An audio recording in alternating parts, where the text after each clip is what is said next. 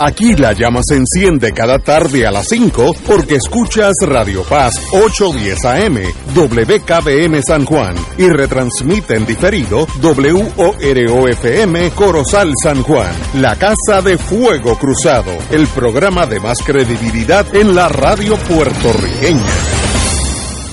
Esta emisora y sus anunciantes no se solidarizan necesariamente con las expresiones que escucharán en el siguiente programa.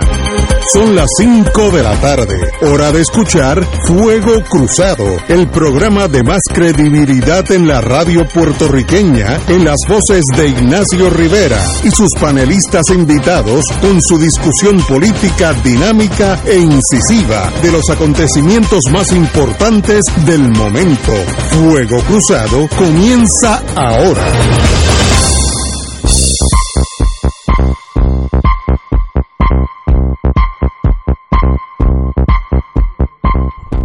Amigos y amigas, hoy es Diovedí, jueves, así que estamos aquí un jueves en la grata compañía del profesor Muriente a mi izquierda, literalmente a mi izquierda, y el, y el senador Nadal, aunque yo le puedo ganar a mi derecha, pero está al frente mío también. Nos podemos debatir.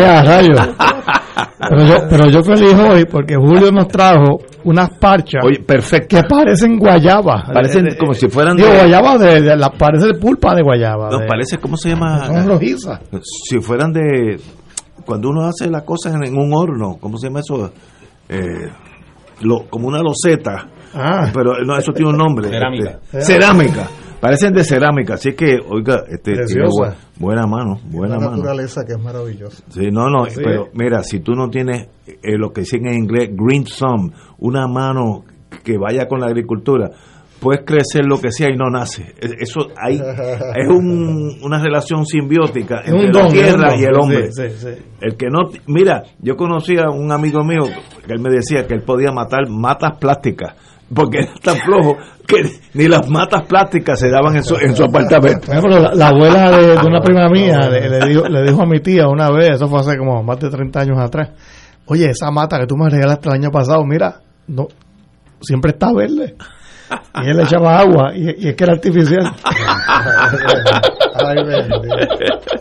Ah, Tato, muy buenas tardes. Buenas tardes, Ignacio, Julio, José, Willy en los controles y a todos los que nos están escuchando. Bueno, tenemos que, como diría Benny Frank eso, ir por el pie forzado. Y es el Sailhammer Affair, si fuéramos allá en París. Eh, sencillamente, la tragedia de Sailhammer, aparte de los hechos y lo cual discutiremos, es que nos roba la energía nacional por dos, tres, cuatro semanas y vamos a estar hablando del Selhammer Affair mientras la vida sigue igual de caótica, la carretera igual de mala, eh, los servicios pésimos, etcétera, etcétera. Y eso es, como decía Gallisa, un divertimento, como en las, como, como en las óperas. Hay una, un jatito de la música que es para divertirte, pues eso es un divertimento. Y no se habla de otra cosa sino eso, con sus méritos, pues yo estoy bien apasionado en este caso a, favor de él, pero eso es irrelevante, para, eso no es que estamos aquí. Pero la prensa le ha dado una, una cobertura de primera y con razón. El nuevo día dice bajo fuego la Cámara de Representantes. Eh, como decía un amigo hoy almorzando, no debe ser el bajo fuego, deben pegarle fuego, que es otro, un paso más allá. Un editorial. el editorial fuertísimo del, partido. El Partido Nuevo, el, el periódico Nuevo, pero, nuevo Día. ¿Qué pasó ahí? Oye, ¿te has visto ese inconsciente cómo está? No tiene nada que ver, no tiene nada que ver. No ¿Te has visto cómo está ese muchacho? El Nuevo Día periódico eh, dice en su editorial, página 38, de las más fuertes que yo he visto, populares quieren imponer al país el caos del PPD. Yo nunca había visto una cosa tan directa, en otras palabras, están diciendo que ustedes le, van a hacer más daño al país que si se estuvieran callados. Pero anyway. Y entonces, especulaciones entre abogados, difícil camino de una reconsideración, los nombramientos de Selhammer y Manuel Torres, eh, sencillamente eso ha sido y va a ser el divertimento puertorricensis por dos o tres semanas más hasta que venga otra crisis, entonces nos olvidamos de eso y pasó.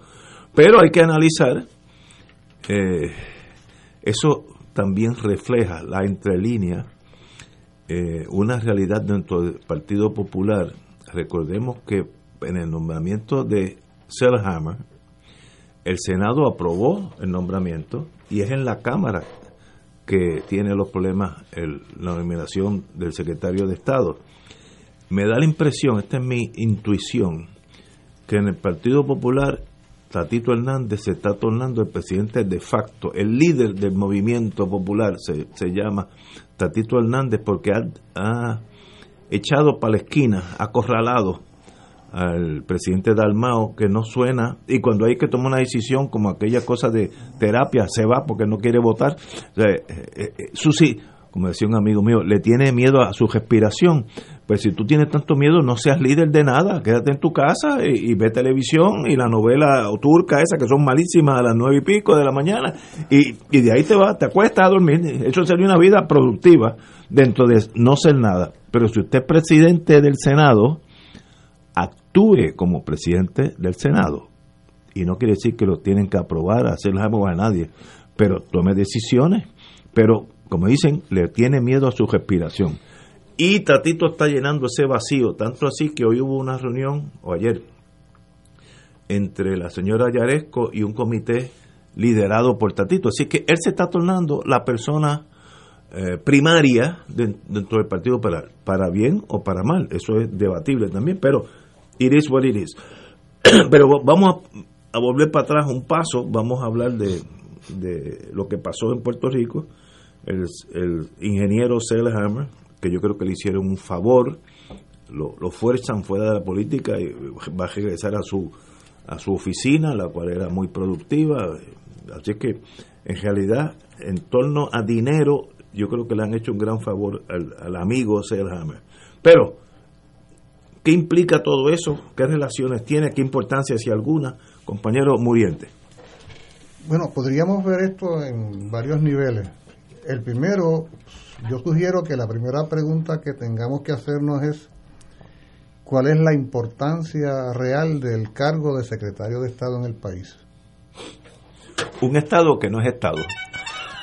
Sí, porque es que por ahí es que habría que empezar. Aquí de repente se ha generado toda una controversia. Entre paréntesis, es el sustituto de un gobernador que no es gobernador. Exacto, ahí estamos.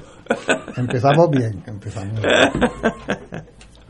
No, eh, de veras, es importante esto porque si los amigos y amigas de escucha eh, observan con atención, verán que el debate que se ha generado alrededor de este caso no tiene que ver tanto con el cargo para el cual esta persona fue nominado, y la relevancia que el mismo pueda tener, como por los asuntos que le acompañan, que no son el cargo de secretario de Estado, sino que son por lo menos dos.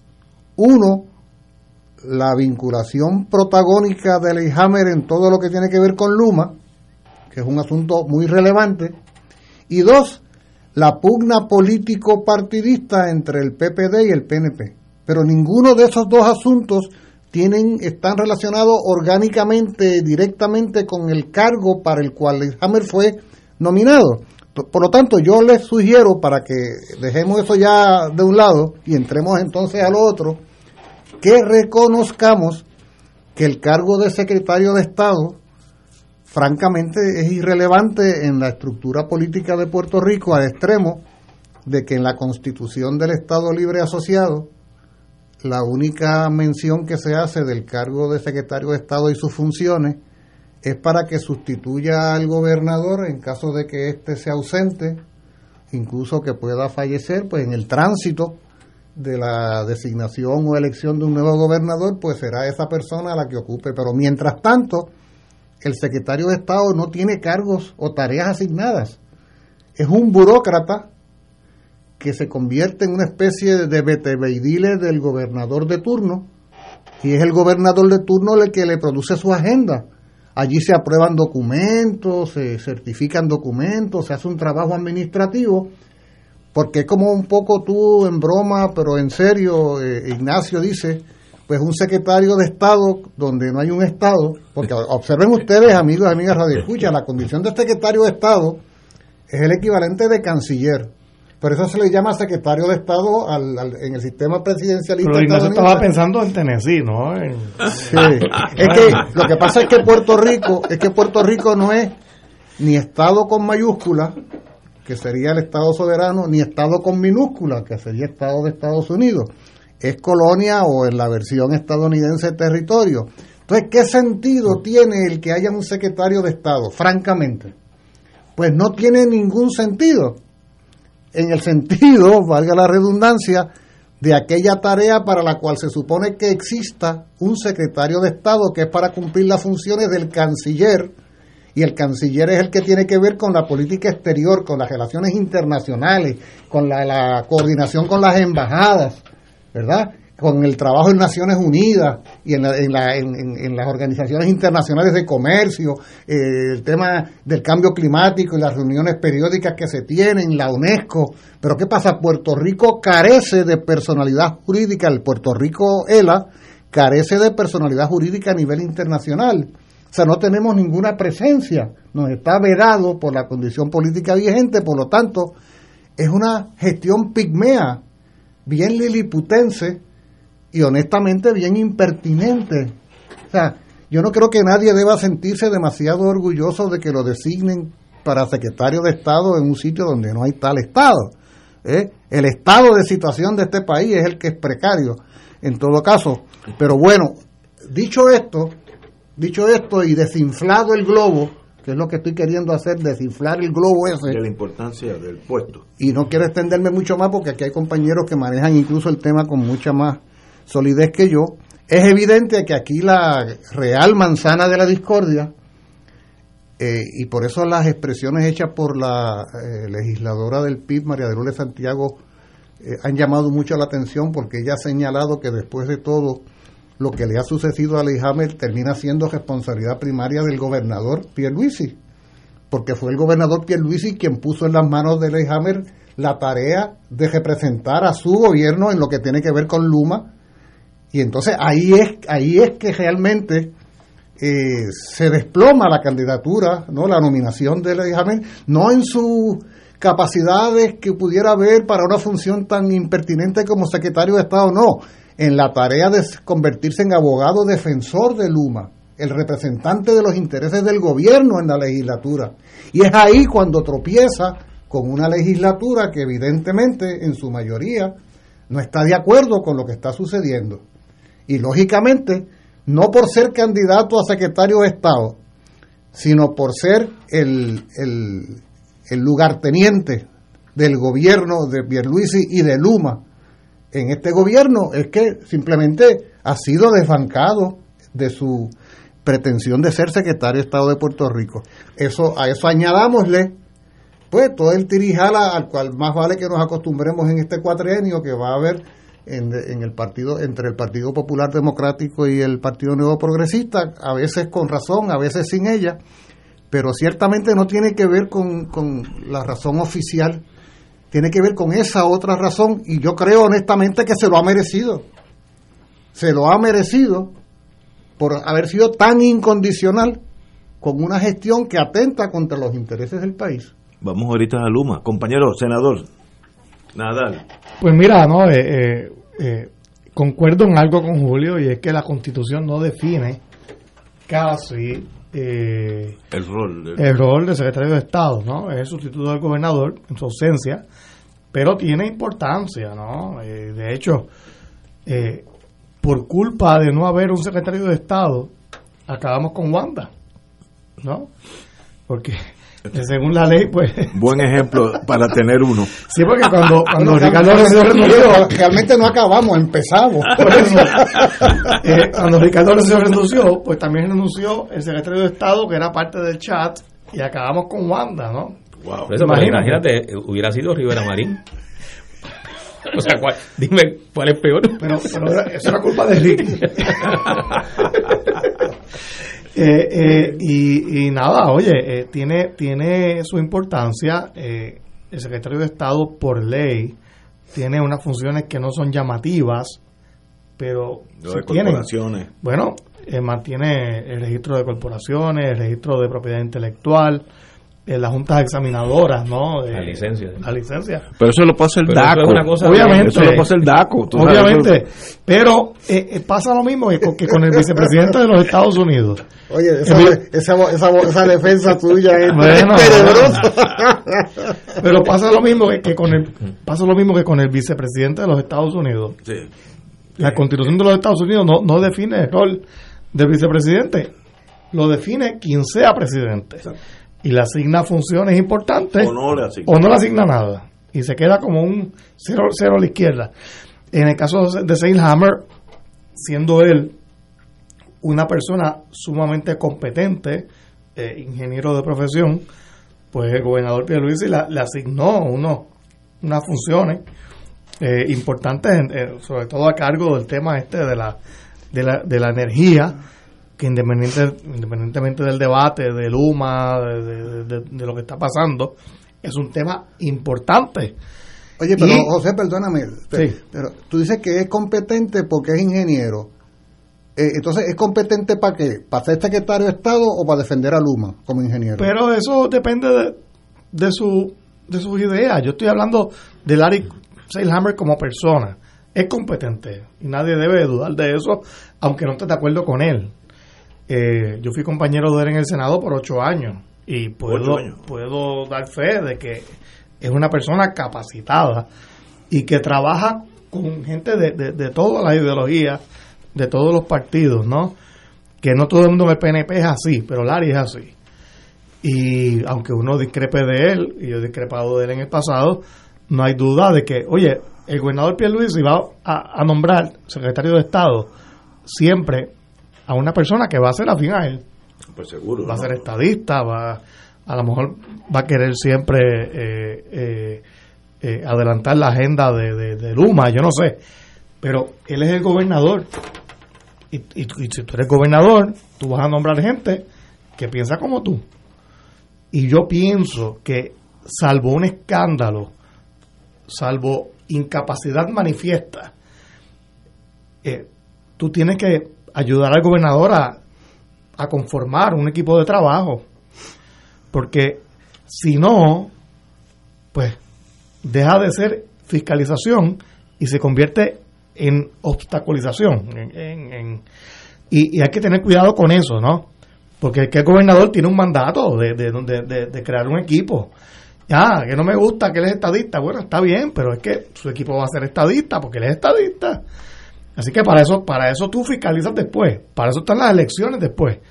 Pero colgar un nombramiento porque, ah, es que él eh, no me gusta como piensa de esto, pues bueno, está bien. Eh, Eso es una prerrogativa constitucional, pero creo, creo, mira, mira el editorial que salió del Nuevo Día, eh, la, la ciudadanía está observando y no quiere, la, la gente en la calle no quiere que la legislatura se convierta en un obstáculo para la gobernanza de Puerto Rico.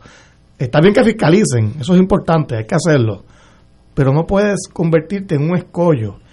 Y, y eso es un problema de país, ¿no? Y fíjate que el Senado confirmó a Larry Selhammer, el Senado Popular. De repente en la Cámara, tengo muchos buenos amigos allí, y estoy seguro que no todos estaban de acuerdo con esto, pero hubo una eh, determinación de caucus. Eh, pues se colgó el nombramiento. Está bien, mira, la constitución lo permite, pero ojo, el puertorriqueño promedio quiere que el país tenga gobierno, que, que el país pueda, de algún modo, aunque haya discrepancia, echar para adelante. Eh, y yo creo que la legislatura debe enfocarse, pues mira, vamos a darle al gobernador su equipo y fiscalizamos, pero no no no, no, no le des a Pierluisi la excusa perfecta para decir, ah, mi gobierno fracasó porque los populares no me, no me, no me confirmaron un gabinete, ¿no? Eh, le está poniendo en ba- en bandeja de plata, a mi juicio, al gobernador la excusa para cualquier cosa que salga mal. Ah, es que no me dejaron gobernar porque, mira, no me, no me aprobaron como secretario de Estado. Mira, déjalo que gobierne. Y si lo hace mal, pues para eso, está, para eso tú fiscalizas. Para eso están las elecciones después. Y ahí es que yo pues discrepo con mis amigos de, de- del Partido Popular en, en la Cámara. Compañero, Don Tato Rivera Santana. Mira, antes de entrar directamente a este tema, quiero unirme a la denuncia vehemente eh, contra los intentos de agresión y asesinato a Eliezer Molina, eh, el pasado candidato a la gobernación eh, en las elecciones del 2020. una denuncia que él hizo, pero que además fue corroborada por la policía, que hay una amenaza creíble de, muerte hacia él, principalmente por las denuncias que él ha estado haciendo sobre distintos distintas violaciones, sobre todo en el, en el tema ambiental, que se están cometiendo en Puerto Rico por eh, desarrollistas y, gente que no, no tiene conciencia de la importancia de nuestros recursos naturales ya está y pretenden actuar por la libre. Eh, y entonces eso lo denunció él hoy. Yo quiero que, que, se, se exprese con vehemencia en el caso mío, ¿verdad? Y, quienes lo quieren hacer así, este, rechazar ese tipo de, de atentado o amenaza a Eliezer Molina. Eh, y además expresar mi solidaridad a él en, este momento, eh, para que cuente con las modestas aportaciones que uno puede hacer en este tipo de situación. Eh, sobre el tema, eh, yo creo, además de lo que ustedes han, expresado, que el asunto es estrictamente político. O sea, eh, aquí lo que ocurre es que hay un tema que sí es escandaloso, y el tema escandaloso es Luma, es el contrato de Luma. y alrededor del contrato de Luma hay un hilo de ese escándalo que incluye directamente a Pierluisi durante la campaña electoral cuando se comprometió eh, y, lo, y, lo, y lo expresó como parte de su discurso político que iba a revisar el contrato de Luma para que se le hicieran las enmiendas. Eh, y esto lo hizo luego de tener incluso reuniones con el liderato de la, de la UTIER. Eh, de allá para acá, el rechazo al contrato de Luma no ha hecho otra cosa que crecer.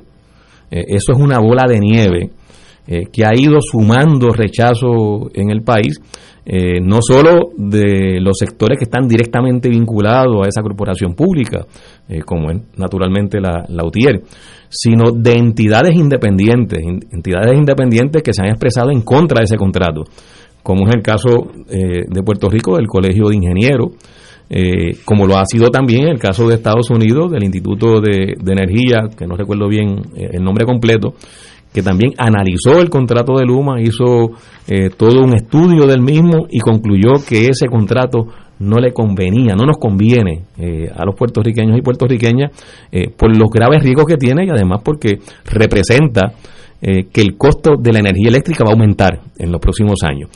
Eh, y me parece a mí que en la medida en que ese rechazo ha ido creciendo, eh, ese clamor que ese contrato no se firme, eh, ha venido aumentando de forma amplia, la insistencia en el mismo es una forma de confrontar lo que a mi juicio es ya una mayoría en el país que entiende que ese contrato no se debe firmar. Eh, incluso sectores que están de acuerdo en que la Autoridad de Energía Eléctrica requiere una reestructuración, requiere cambios importantes, requiere una transformación. Aún esos sectores eh, reconocen que el contrato de Luma es un contrato que no va en la dirección correcta. Eh, y otros hemos planteado, naturalmente, que, ese contrato es la primera etapa con, con de forma acelerada, con, con fuerza, eh, desmantelar la Autoridad de Energía Eléctrica, no transformarla, desmantelarla, eh, privatizar inicialmente la distribución eh, y la y la, la, distribución y la transformación, digo la, la transportación y distribución. No, no es transportación, este, la transmisión y la distribución. Transmisión, y distribución. eso, eso va a ser privatizado mediante este contrato de Luma. Eh, como la primera etapa para privatizar las plantas generatrices, que es lo que viene después. En el plan fiscal que la Junta certificó el 23 de abril, incluye como agenda, o sea, como un cronograma para que ocurra de aquí a diciembre, que se otorgue el contrato de privatizar las plantas generatrices de la Autoridad de Energía Eléctrica. De hecho, hubo ya una convocatoria, una solicitud de propuestas que se hicieron el año pasado y la Junta de Control Fiscal lo que plantea en ese plan fiscal que aprobó es que se termine de seleccionar las empresas que van a ser las que van a privatizar, las que van a asumir el control de las plantas generatrices. Eh, de modo que estamos ante un tema que en estos eh, últimos días, aunque viene acumulándose meses atrás, pero en estos últimos días es el tema más importante de discusión pública en Puerto Rico. Eh, y sobre ese tema, pues se han expresado y han asumido posición eh, sectores en contra del contrato de Luma y básicamente quienes están apoyando que Luma asuma el control de la transmisión y la distribución de la Autoridad de Energía Eléctrica es el gobierno, o sea, es la administración de, de Pedro Pierluisi y una que otra línea editorial de, del periódico El Nuevo Día. Eh, pero ese, ese, e, e, ese propósito eh, no tiene ahora mismo mayoría en el país eh, y sí tiene como, como un sector o como una entidad que lo está impulsando con, con, con una gran fuerza a la Junta de Control Fiscal eh, y se inventaron un concepto de que eh, el contrato firmado no se podía enmendar porque eso violaba la constitución de Estados Unidos y la constitución de Puerto Rico. Yo creo que eso fueron hasta argumentos que se utilizaron de forma eh, demagógica en, un proceso donde se, sabían y, veían cómo venía creciendo el rechazo al contrato de Luma. Es un contrato que cada semana que pasa salen nuevos eh, nuevos chichones a ese, a ese contrato, eh, nuevos riesgos que, que, se le suman a lo que ya se habían denunciado. El último que salió en estos días eh, es el de la solicitud de, la, de Luma de recibir impunidad. Si, si como, como entidad, como empresa que está manejando la transmisión y la distribución eh, incurre en errores o, incurre en, actuaciones y en acciones que conlleven eh, daños a terceros, eh, ya sea porque se dañan los equipos en la residencia o en los comercios, por la mala operación que pueda hacer Luma de la transmisión y la distribución. es decir, han llegado ya a ese extremo donde están pidiendo impunidad para que no puedan ser demandados. Yo creo que eso es lo que al país lo tiene indignado ante este contrato. Y me parece que ese fue el contexto en el que la legislatura, en este caso la Cámara de Representantes, eh, establece su rechazo a Larry Silhammer. Bueno, Larry Silhammer, eh, Pedro Pierluisi lo tira a Mondongo cuando lo encarga del contrato de Luma, pero él mismo también se tiró eh, la soga al cuello cuando asume esa responsabilidad y asume la defensa del contrato de Luma. Eh, y de hecho hicieron hasta una conferencia de prensa que a mí me pareció patética, donde tratando de aclarar todos los elementos eh, críticos y erráticos que se le han identificado al contrato, dice que no, eso se va a arreglar porque hemos conversado con, la gente de Luma y ellos han hecho un compromiso de que eso no se va eh, a hacer de esa forma, pero no tienen contenido en el contrato. O sea, a mí me parece que aquí, ha habido un, proceso, un un continuo de actuación, una especie de, obra teatral, eh, donde en la medida en que han ido avanzando las semanas con relación a este tema, tanto Pierluisi como Larry Silhammer se han ido hundiendo eh, en el tema. Eh, yo creo que no había otra forma de expresar el rechazo del país este, en el caso de la Cámara de Representantes, que está recibiendo y está escuchando lo que son las voces que están exigiendo que ese contrato se, se, se anule y no se firme. Yo creo que la legislatura y la Cámara de Representantes tenían que actuar de esa forma y, y el costo político, a mi juicio, para el liderato de la Cámara de Representantes hubiera sido que hubieran apoyado el nombramiento de Larry Silhame en este contexto, en esta circunstancia, en esta situación donde básicamente está claro lo que, lo que implica y lo que representa el contrato de Luma con relación a la Autoridad de Energía Eléctrica que no deja de ser la corporación pública más importante de Puerto Rico. Por eso es que, que no debe sorprendernos esta forma eh, tan, tan fuerte y tan eh, en crecimiento que ha habido eh, de rechazo de los distintos sectores del país a este contrato de Luma, por todas las implicaciones y todas las consecuencias que tiene. Así que a mí me parece que, que el liderato de la Cámara de Representantes y los que votaron en contra de Larry Silharme asumieron una responsabilidad correcta. los nombramientos que someta a un gobernador no tienen que aprobarse de forma mecánica, son automáticos, pues entonces ¿para qué existe el proceso eh, de, endoso por las cámaras legislativas? Si no es para pasar juicio sobre la persona eh, y emitir lo que es la opinión o lo que es la, la posición que asuman las cámaras legislativas con relación a estos nombramientos. Yo creo que eso estaba pintado en la pared, yo creo que no tenía opción la Cámara de Representantes que no fuera a rechazar el nombramiento de, de Larry Silhammer. Y lo que ocurrió era lo que tenía que ocurrir. Eh, lo demás es tratar de buscarle eh, elementos que no tienen que ver con el nitty-gritty de lo que ha estado discutiéndose en el país en esta semana. Este, eh, eh, es irse por las ramas. Este es el meollo del asunto. Y sobre este asunto no tenía opción la Cámara de Representantes que no fuera a rechazar a Larry Silhammer. Tenemos aquí una pausa y yo regreso a este tema y los compañeros también, si así lo desean. Vamos a una pausa. Fuego Cruzado está contigo en todo Puerto Rico. La tecnología avanzada al cuidado de su salud tiene un nombre. Advanced Imaging Interventional Center. Siempre con innovadores servicios en radiología diagnóstica y un personal certificado brindándole confiabilidad con resultados más certeros en todas sus pruebas. Ofrecemos MRI, tomografía computadorizada, angiografía digital, neuroradiología, sonografía y ahora con nuestro nuevo servicio avanzado de PET-CT para pruebas de alta eficiencia. Advanced Imaging, edificio Arturo Cadilla, Centro Médico San Pablo Bayamón, 269-2442. Regresa el Maratón de Cáritas de Puerto Rico por el Canal 13, el canal de la familia, sábado 12 de junio desde las 10 de la mañana. Participa de nuestro abrazo solidario en beneficio de los que lo necesitan. Sé generoso y envía tu donativo por ATH Móvil. Selecciona la palabra donar y ahí aparecerá Cáritas de Puerto Rico. Recuerda, sábado 12 de junio desde las 10 de la mañana por el Canal 13. Cáritas cuenta contigo porque estamos donde tú nos necesites. Llegó mayo, mes de la radio, medio de comunicación por excelencia, ligado a Puerto Rico por haber sido protagonistas de su historia desde los inicios. Fuimos de las primeras 13 naciones mundialmente en tener estaciones radiales y la segunda en Latinoamérica. Logro extraordinario para nuestra isla. La radio, compañera constante, amiga en nuestros triunfos y desgracias, medio esencial por su inmediatez y trascendencia. La radio, siempre presente en nuestras vidas. Enhorabuena a la industria y sus componentes, porque siempre exclamemos con orgullo, somos gente de radio. ¡Felicidades! Fuego Cruzado, el programa de más credibilidad en la radio puertorriqueña, es ahora la tribuna abierta de análisis noticioso, con diversas perspectivas que exploran el trasfondo de lo que acontece a diario y cómo nos afecta. Escucha Ignacio Rivera y sus panelistas invitados de lunes a viernes en Fuego Cruzado en transmisión diferida a las 10 de la noche por Oro 92.5 FM.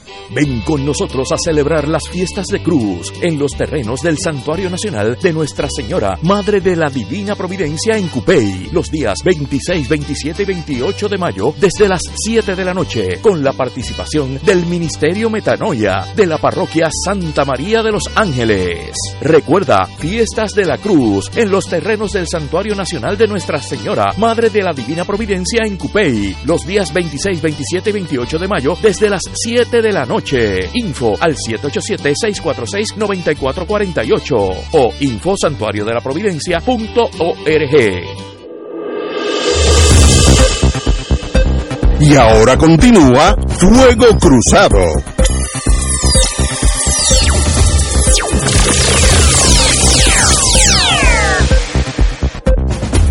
Regresamos, amigos y amigos. Bueno, déjame. Eh, uno de los problemas que uno tiene es que es abogado y tiene esa tara que es muy difícil salir de ella.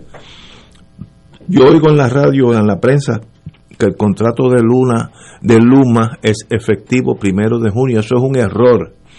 El contrato de Luna lleva más, de Luma, lleva más de un año firmado entre las partes y ya se han ido, ha habido transferencia de pagos, etcétera. Es un contrato que el primero de junio lo que pasa es que se toma físicamente lo que lo que en inglés se llama Power Delivery Systems, el, el, sistema de hacer que la electricidad llegue desde la planta en Aguirre hasta el baño tuyo. Esa bombillita que se prende en el baño tuyo por las mañanas cuando uno se va a afitar, esa, es, esa turbina está trabajando en Aguirre para que eso llegue a tu casa. Esa entrega desde Aguirre hasta, hasta el baño tuyo es lo que se llama Power Delivery System, el sistema de la entrega de electricidad, de transmisión. Así que ese contrato con Luma ya es vigente, ¿sabe? Yo tengo mi, como ya yo no creo, en, en este caso sería apropiado decir ni en la luz eléctrica, porque es apropiado decirlo. Yo no sé si este contrato de Luma es una imposición de Yaresco y sus muchachos, la Junta de Control Fiscal, que son los verdaderos gobernadores de Puerto Rico, y o negligencia de los de los negociadores de Puerto Rico con Luma, donde firmaron un contrato de que es leonino, ¿sabes? Es todo para mí y casi nada para ti.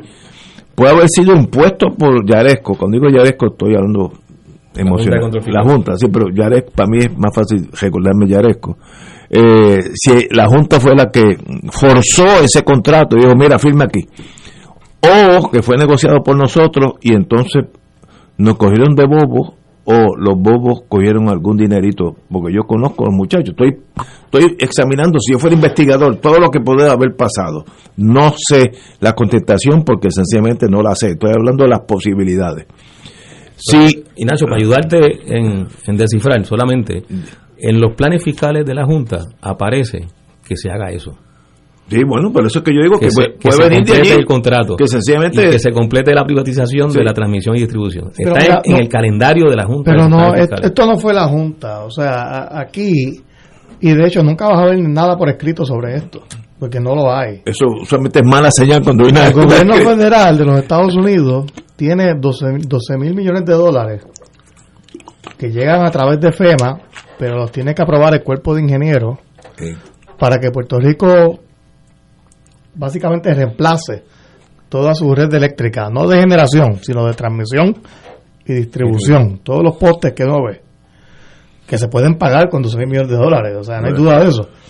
Eh, que es un dinero que la autoridad eléctrica no vale eso, no, No. podría nunca producirlos. Y desde el gobierno federal, esto fue bajo el cuatrienio pasado, esto no fue, esto fue bajo Ricky, Wanda, básicamente le- les enviaron la señal, mira, a la autoridad de energía eléctrica, si sigue la autoridad administrando el sistema, le vamos a dar cero. Eso- eso- Tú o sacas un RFP, ¿no? Una solicitud de propuesta para que se maneje el sistema, o no hay nada. Y eso fue lo que pasó. Y se sacó la, la- la solicitud de propuesta y el Departamento de Energía de los Estados Unidos intervino para buscar gente que se metiera a- a presentar propuestas. Y, y ahí entró Luma y otras compañías que se crearon para eso. Y salió Luma, eh, eh, ¿verdad? Favorecida en ese proceso.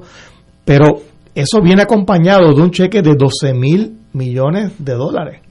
Eso es el presupuesto total del gobierno de Puerto Rico, más, más que el presupuesto, más. Eso es más que el Fondo General de Puerto Rico en un año para transformar el sistema eléctrico. Y de ahí es que viene toda esta cuestión de, de, de- de traer un administrador del sistema de, de transmisión y aparte es la generación de electricidad, que, que eso hay que bregar con eso. Hay que buscar eh, El segundo eh, plano. energía renovable, muchas cosas. Todos sabemos que la- las plantas que son propiedad de la Autoridad de, de Energía Eléctrica son las peores que hay en Puerto Rico en términos de eficiencia, son las que contaminan más el ambiente, hasta más que la de AES de Guayama, que también es de carbón y hay que, estoy de acuerdo, eh, salir de eso. Pero carbón contamina más y te explico después. no, porque es una tecnología mejor, eh, eh, más moderna. pero no lo la es. que, queman petróleo en Cataño contaminan más. El carbón es el, el mineral más contaminante. Es- Eso, eso es ciencia. Es el más contaminante Pero- de todos los. Pero no nos desviemos. Mira, vamos a hablar, vamos a echar para atrás. Primero, donde manda capitán no manda marinero. Si la, si la junta es la que manda, tenemos aceptar lo que la junta nos eh, eh, Pero fíjate que no menciona la Junta. Sí. Fue, fue, fue en Washington. Sí, sí, pero que es lo mismo, es lo Bueno, mismo, sí, sí, el, sí. el Estado federado. Hay 12, mil, bi- 12 billones de dólares si ustedes privatizan eso. Si no, allá ustedes. Quiere decir que la mitad de la- del año vamos a estar co- con las luces apagadas. Eh, porque el sistema de nosotros se está cayendo literalmente. Así que donde manda capitán no manda marinero. Si aceptamos ese hecho colonial, pues entonces tenemos dos opciones, la rebeldía, la sierra maestra o acatarlo, porque es que yo no mando más que Estados Unidos, es que, ¿sabe? Esa es la realidad física, Estados Unidos tiene mucha más tropa que nosotros, ah, nos va a dar 12 millones si lo privatizamos, si no, allá ustedes. Si no, ¿cómo lo renuevo? ¿no? Es el Eh, problema, ¿no? Entonces, O sea, eh, eso, eso es una realidad que me duele tener que admitir que la colonia no tiene ni credibilidad allá. Le voy a dar esos 12 billones, pero con mi gente, Luma, no con ustedes porque se lo van a robar. Eso es lo que está eh, detrás de todo eso hay eh, la expectativa que nosotros nos vamos a robar parte de ese dinero, que tampoco me sorprendía que fuera verdad, con los contratitos que nosotros sabemos darle a los amigos. O sea, estamos hablando de un país en caos. Así Pero que... tú estás describiendo, Ignacio, que lo que ha hecho, asumiendo que esa es la, la línea de acción, o sea, que esa es la razón por la cual se, Estoy- se, se, se empuja es- con tanta fuerza. Eso lo asumo, yo no... no por eso, por eso está- no- eh, claro, pero lo que está asumiendo en la práctica es que se ha institucionalizado el esquema de Whitefish. O sea, eh, y de las otras empresas que se trajeron de Estados Unidos para... luego del huracán María, que se llevaron millones de dólares. No, no, estoy de acuerdo. Hicieron un trabajo pésimo, No. Que- por- porque lo, lo que hicieron fueron remaches que de hecho son han sido los trabajadores de la Autoridad de Energía Eléctrica los que han tenido que corregir, porque eso pero, pero, se fueron, pero se eh, llevaron el dinero. vamos a estipular todo eso. Por eso, pero, Y tú, fracaso. tú estás planteando algo bien importante, porque yo, yo coincido eh, en, en un elemento de tu planteamiento. Aquí hay la intención del gobierno federal de que los fondos que se han aprobado en el Congreso no los reciban empresas de aquí, Estoy de acuerdo. lo van a recibir empresas de Estados Unidos. O sea, ese dinero, el Congreso de Estados Unidos lo aprobó, pero en la forma en que lo están eh, eh, articulando y lo están manejando en cuanto a su desembolso, es para que regrese a Estados Unidos mediante Pero- las pero- empresas eh, principalmente de Estados Unidos. Pero tú te acuerdas que Trump, que tenía la ventaja que era como un espejo, porque era tan bruto y tan torpe que decía lo que se pensaba. Dice, Puerto Rico es el territorio bajo la, bajo la bandera norteamericana más corrupto que existe. Eso lo dijo el presidente de Estados Unidos. Ah, que Biden no lo diga. corrupto, por cierto. No, no, loco, arrebatado. Sin- No, sin fuerza pero, moral Pero, pero Biden, aunque no lo ha dicho, ¿tú no crees que piensa igual? Pues seguro que piensa igual. Le han dicho lo- lo- la gente del FBI, recuérdate que ellos tienen aquí una agencia de inteligencia, dice, si usted le da esos 12 billones al Fondo General, va a estar el contrato, yo conozco mis amigos, algunos son compañeros míos, Oye, Ignacio, la, van a tener pero de autoridad energética es un monopolio que está en bancarrota. Que- que- Pero para cerrar el planteamiento, Vamos a eso pero para cerrar el planteamiento, que- que, ajá. que te- el comentario que te estaba haciendo, Ignacio, el esquema de Whitefish no produjo un resultado positivo No, para no, Puerto Rico, pero- ni tampoco lo produjo las empresas que se invitaron a Puerto Rico, que se trajeron a Puerto Rico en el proceso post María, Pero Este, eso- porque, porque eso fue un 20 tú Ok, mira, con, con miles de defectos. Pero- lo que sí está garantizado, creo yo, por esa experiencia y asumiendo que lo que tú estás planteando es correcto, es que este contrato de Luma no va a producir un resultado positivo. Mira. no empece los 12 mil millones. pero, o sea, este- a- ahí va a haber, eh, además, el contrato como está diseñado ya anticipa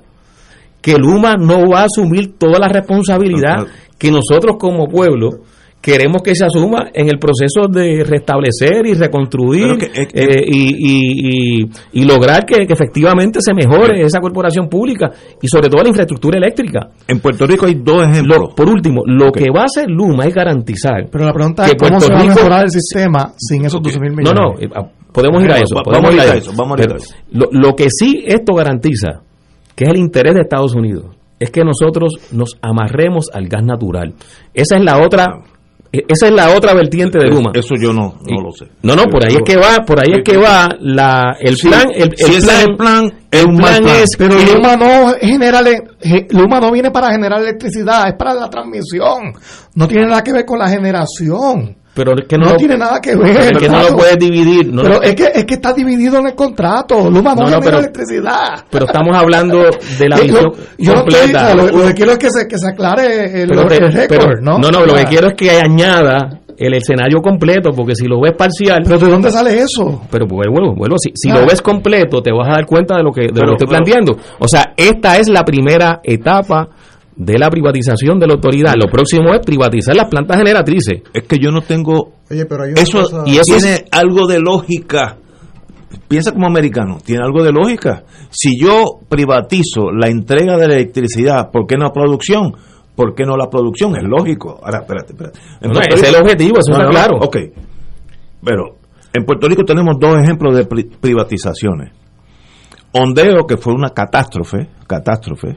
Yo volé de España una vez y cogí el avión que no era y, y fui a tener a Santo Domingo y venía en el avión un, un francés de Ondeo. y me decía los problemas que tenía aquí, que él había trabajado mucho en África, el sistema nuestro de agua era peor que el de África. Bueno, eh, yo me di cuenta que Ondeo ya se había rendido. Eso fue como unos dos años antes que se fueran. Fracaso total. Tanto así que, que nos dejaron peor el sistema. Que no venía con un chequecito. entonces, Para- pero, para- entonces, pero tenemos el otro caso, eh, el aeropuerto. Cuando los mexicanos cogieron el aeropuerto, yo me acuerdo, yo, yo viajaba mucho en esos entonces. El área de Puerto Rico, el aeropuerto de Puerto Rico es de los peores en un mundo de clase de semi desarrollados países, ¿no? Así era, era horrible. pésimo. Los baños no trabajaban, era una cosa espantosa. No, ni, y los escalators nunca se No, veían, eso nunca no se veían. trabajaba. Eh, Las tiendas allí que vendían t-shirts usados. Y con polvo. Una catástrofe.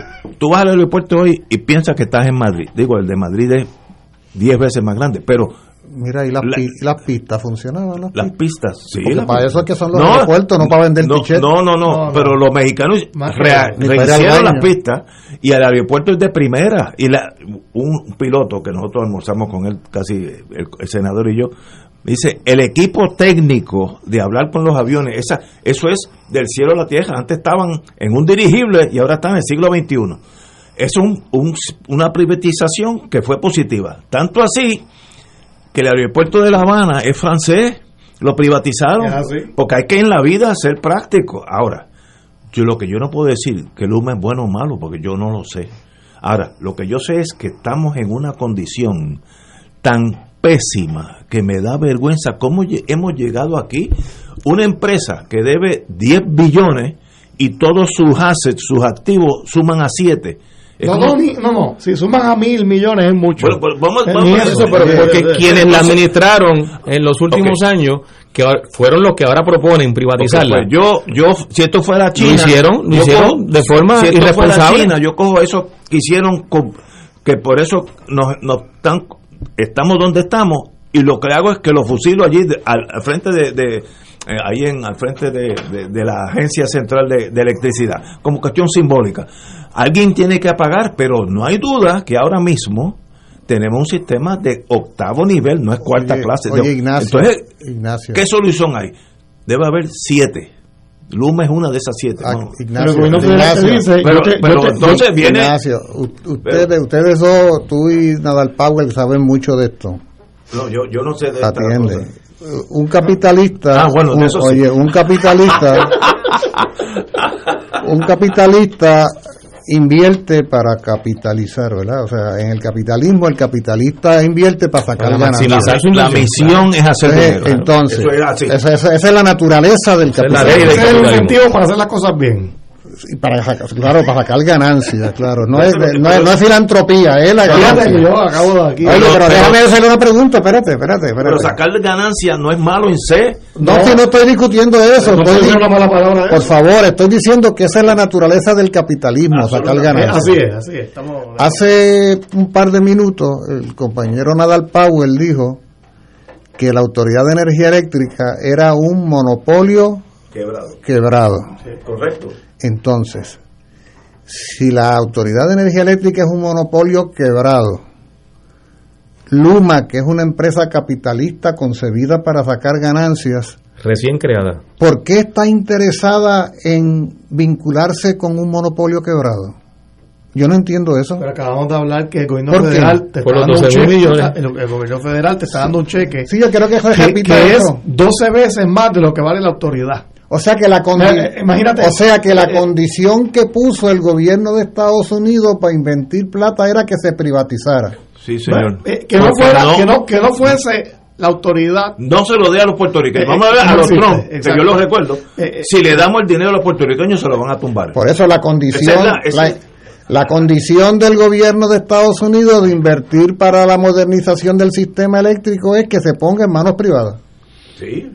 ¿Sí o no? Sí, no. Que se- yo, yo diría que, que, sí. que no fuese Porque se que no presume- fuese la entidad que quebró, básicamente. Sí, pero no otra que, que le sustituya del Estado, tiene que ser privada. No, No creo puede que- ser del gobierno de Puerto Rico porque se Por a eso, llevar el dinero. pero, pero, casi- Eso sí, dijo sí. Trump. Oye, pero, dijo. De hecho, la autoridad eléctrica, que quiero aclarar, la autoridad de energía eléctrica siempre va a seguir ex- existiendo, porque por Sí, ley pero- los fondos federales tienen que llegar a un ente que se llame Autoridad de Energía Eléctrica. sí, claro.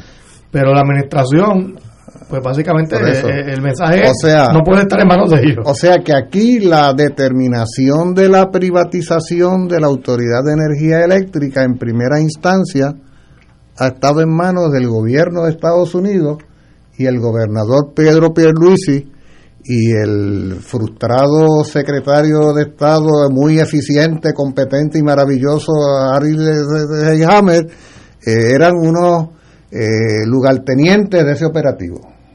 Por lo tanto, no seamos injustos echándole toda la culpa a Pierluisi y a Seyhammer, porque después de todo fue el gobierno de Estados Unidos el que en primera instancia, y ellos lo que hicieron fue, como buenos anexionistas colonialistas, pues eh, obedecer órdenes de más arriba. Sí, ¿verdad? es que, ah, Así es eso, ¿sí o no? Hay 12 mil millones de razones para... Por eso, ¿eh? Pero eso es cierto o no es Yo- cierto. Yo te contesto, yo soy buen testigo. Sí, señor, usted está correcto. Sí, ¿verdad? Eso es así. Aquí en Puerto Rico manda Estados no- Unidos, pero por eso- ha dudado de eso. Claro, y esa decisión, y esa decisión del gobierno de Estados Unidos de que la condición era que no podía ser Doce, una agencia de gobierno, asume parte de la premisa de que los puertorriqueños somos unos incompetentes para poder eh, recomponer el sistema eléctrico del país. Eso lo dijo Trump en Prime TV. Dijo, bajo la bandera americana, el lugar más corrupto bajo la bandera americana Sí. es Puerto Rico. Con esa Hace- base de un presidente, hace, tú no confías en nadie. Hace, hace 70 u 80 años, ¿cuándo se fundó la Autoridad de Fuentes Fluviales? Ba- Bajo Togwell, No, antes. antes de Togwell. Eso fue bajo la prera, ¿no? Eh, Los que se 30. funda, sí, o sea, eh, cuando, Finales de los 30. cuando, antes de en lo- Togwell. cuando en los años. Es que esto es bien interesante cuando uno, hace- uno hace análisis histórico, porque aquí ha habido una época. Pero ¿cómo, la- fundó, eh, pero ¿cómo se fundó espera, la autoridad de espera, fluviales? espérate. Igual, con, con fondos... Espérate, espérate, es que habi- aquí ha habido una época que es la época de la recomposición de esa colonia hambreada de la monoproducción azucarera y la conversión de esa colonia en enclave industrial, ¿no? el periodo del 30 al 50, en el que para Estados Unidos no constituía ningún problema poner en manos de la administración colonial, es decir, que fuera público, dicho en ese lenguaje, un montón de agencias. No solo energía eléctrica, que entonces se llama fuentes fluviales, No, el hubo- agua, y hubo- carretera, comunicaciones, educación. No, y hubo buenos gobiernos en Puerto Oye. Rico. Hubo un- unos años de unos gobiernos de primera clase por puertorriqueños. Pero no olvidemos que la autoridad de fuentes fluviales ¿Por se crea con la, entonces- con la prera. ¿Por qué y entonces todas no la- estas todas estas represas, Sí, los canales ¿por de qué- riego. pero ¿por qué entonces es que se por crea qué todo no la, por qué no la privatizaron entonces y la privatizan ahora? ¿Por qué entonces éramos competentes y ahora somos incompetentes? Porque, eh, bueno, primero, Estados Unidos no es el mismo de los 30, ahora es un sistema más, un capital, un imperio mundial que maneja y mueve aquí y en Brasil, ¿sabes? Ya no está Roosevelt. Ya no está Rupert, está Trump. Bien salimos de Trump, bien salimos. ¿Tú te imaginas la vergüenza ante el mundo si tú eres francés y tú oyes allí en París viendo televisión por la tarde que el presidente de Estados Unidos que dice, en este país el lugar más corrupto es Puerto Rico? La francesa dice, pues, pues, eso será una jungla ya. Pues esa es la visión. Trump no lo, eh, Biden no lo dice. Parte de la misma premisa. Si le doy el dinero a estos muchachos, y de paso, yo no quiero ser cínico y yo soy puertorriqueño, yo no vengo de Alaska. Pero si esos billones cae en el bolsillo general de Hacienda, va a haber un montón de contratos de gente que se van a hacer millonarios por no hacer nada. Yo los conozco. Son- ¿Y Luma no? ¿Ah? ¿Y, lo- y los gerenciales de Luma? No, no sé. ¿Sabe cuáles son los salarios? Yo, no, yo no sé ni quiénes son. No, puede ganar más que lo que gana Yaresco. no, sí, sí. Está sí, bien, pero no, los no, 20 los 20 principales de Luma. Ok, pero mira, pero mira. O sea, el dinero, el dinero, o sea, esos 12 mil millones que ustedes están planteando, que efectivamente es, un- es un- es una, una partida aprobada, vamos a parir. no hay garantía de que eso No es que no se- hay garantía. de que eso se vaya a invertir bien No, no. Porque sea una empresa privada la que ahora la que ahora tenga el control de la distribución y la transmisión de la autoridad de energía eléctrica. Eso no hay garantía de nada, como no lo fue Whitefish, como no lo fue Ondeo anteriormente. Espérate, espérate. Eh, Pero es que, mira, vamos a, vamos a, eh, lo bueno de estar aquí entre amigos es que podemos hablar claro. Cuando uno examina los problemas de un país, yo creo que es entre nosotros que somos tajantemente de diferentes visiones en torno a lo que debe ser el país. Si partimos de la premisa que el Estado debe ser el centro de producción de la economía, que es el sistema socialista, pues entonces Luma es una aberración estipulado. Si yo parto de esa premisa, eh, eso no puede ser. Pues muy bien, pues no lo es. Y, hay muchos países que funcionan así, funcionan. No, no, tengo problema con eso. En Moscú no se va la luz y es, y es público. Pues muy bien. Ahora, si uno parte de la premisa que lo importante bajo un sistema capitalista es que le llegue la luz a Doña Yuya, al Cierro Aguilar en adjunta y que no se le vaya lo menos posible, bajo un sistema capitalista yo puedo partir de la premisa, lo vamos a hacer mejor porque le conviene al señor ese, porque cuando esa señora usa la luz, yo, residente de Boston, voy a hacer dinero. Eh, el sistema capitalista es, es una maquinaria que mientras mejor servicio dé, más dinero va a ser, es, al, revés de lo que la gente piensa. Eh, por tanto, si partimos de diferentes premisas, llegamos a diferentes conclusiones. Yo, yo trato de ser imparcial. Si ustedes parten de la premisa que en el Estado de Puerto Rico, República, Estado Libre Asociado, lo que sea, la producción básica de los servicios a la nación deben ser públicos, pues entonces no hay que hablar de Luma. aunque lo haga gratis, está mal, porque es privado. Pero yo creo que el puertorriqueño, en esto yo no soy estadístico, yo creo que la gran masa puertorriqueña lo que quiere es un buen servicio de luz, sea privado o sea público o sea una cooperativa, eso es irrelevante. El problema es cuando yo prenda la luz, prenda. Que no me la corten todos los días. Claro. Eh, aquí me dice un amigo, pero, en un barrio en Mayagüez llevan cuatro días en luz. Mire, si fuera privado, ese señor tiene derecho a estar enojado. Y si es público también, porque está, el que se lo está chupando es él. Se llama el amigo Candelaria. Pues. Ah, saludos, saludos a Candelaria. un amigo nuestro. Eh, bueno, tiene su historia el militar muy bien. es que estamos examinando el contrato de Luma bajo las premisas inarticuladas de lo que debe ser una nación. Entonces, pues, si tú hablas en, en, en metros y yo hablo en pie, por más no, no cuadramos porque estamos partiendo Pero Ignacio, déjame, déjame hacer varios comentarios, porque esta conversación es buena porque nos ayuda a a tocar unos ángulos que en la discusión pública sobre el tema de la autoridad eléctrica no ha salido verdad con, con tanta presencia como es el, tema estrictamente del contrato de Luma pero eh, tú mencionas algo sobre qué servicios deben ser públicos y cuáles deben ser eh, para que lo puedan brindar otros sectores, que pueden ser privados. No, todo país tiene que tomar esa decisión. y, vamos a una, para no interrumpir al compañero, porque esto toma tiempo, vamos, a una pausa y continuamos con Tato Rivera Santana, que me va a convencer lo equivocado que he estado toda mi vida. Fuego Cruzado está contigo en todo Puerto Rico. La Coalición Ecuménica Interreligiosa de Puerto Rico invita a nuestro pueblo a participar del evento Caminando Juntos en Oración por nuestra Autoridad de Energía Eléctrica este domingo 30 de mayo a las 4 de la tarde en el Parque Luis Muñoz Rivera en San Juan. Ven y juntos caminemos en oración por una solución de consenso a favor de un sistema eléctrico eficiente por el bien de nuestro pueblo y futuras generaciones. Ven este domingo a las 4 de la tarde en el Parque que Luis Muñoz Rivera. Te esperamos.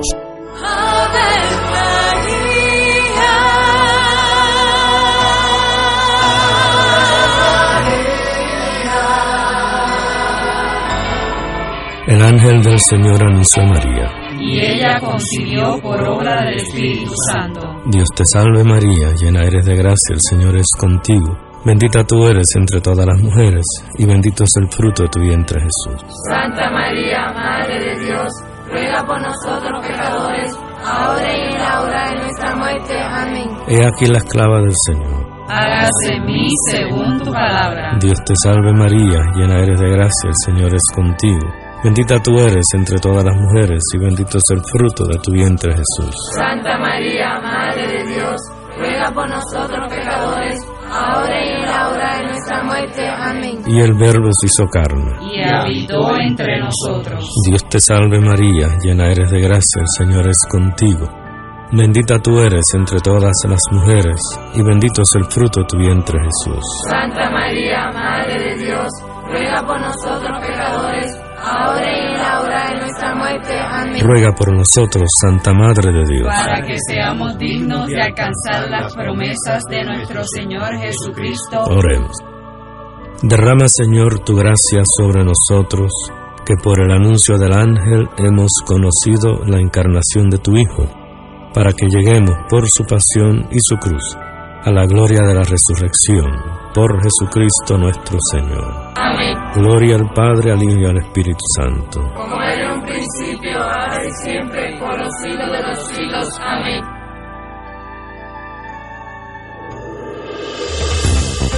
Aquí la llama se enciende cada tarde a las 5 porque escuchas Radio Paz 810 AM, WKBM San Juan y retransmite en diferido WOROFM Corozal San Juan, la Casa de Fuego Cruzado, el programa de más credibilidad en la radio puertorriqueña.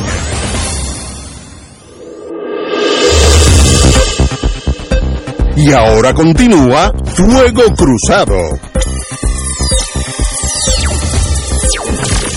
Te dejé empezando una oración y un pensamiento, así que vuelve y, y ahora tenemos tiempo. No, no, que yo, yo creo que, que es bueno y es importante hacer unos comentarios sobre lo que es la historia en Puerto Rico, eh, sobre todo del siglo pasado hacia acá, de lo que han sido las instituciones públicas, las corporaciones públicas. Esto, esto no surgió eh, de, de la noche a la mañana, no, no fue algo eh, espontáneo. Eh, sino que tiene unas causas, tiene una, tiene una razón por la cual eh, surgen eh, las agencias públicas, las corporaciones públicas. En el caso de, de energía eléctrica, o sea, del servicio de energía eléctrica, Ignacio, eh, a principios del siglo pasado estaba privatizado. Eran Sí. cinco, Sí. cinco corporaciones privadas que eran las que brindaban el servicio eh, eléctrico en Puerto Rico. Y me, me, ¿Por me- qué? me decía mi abuela que el Ajá. servicio era el servicio era pésimo. Palabras de mi abuela, así que me dice que eso trabajaban cuando ellos querían que hubiera luz.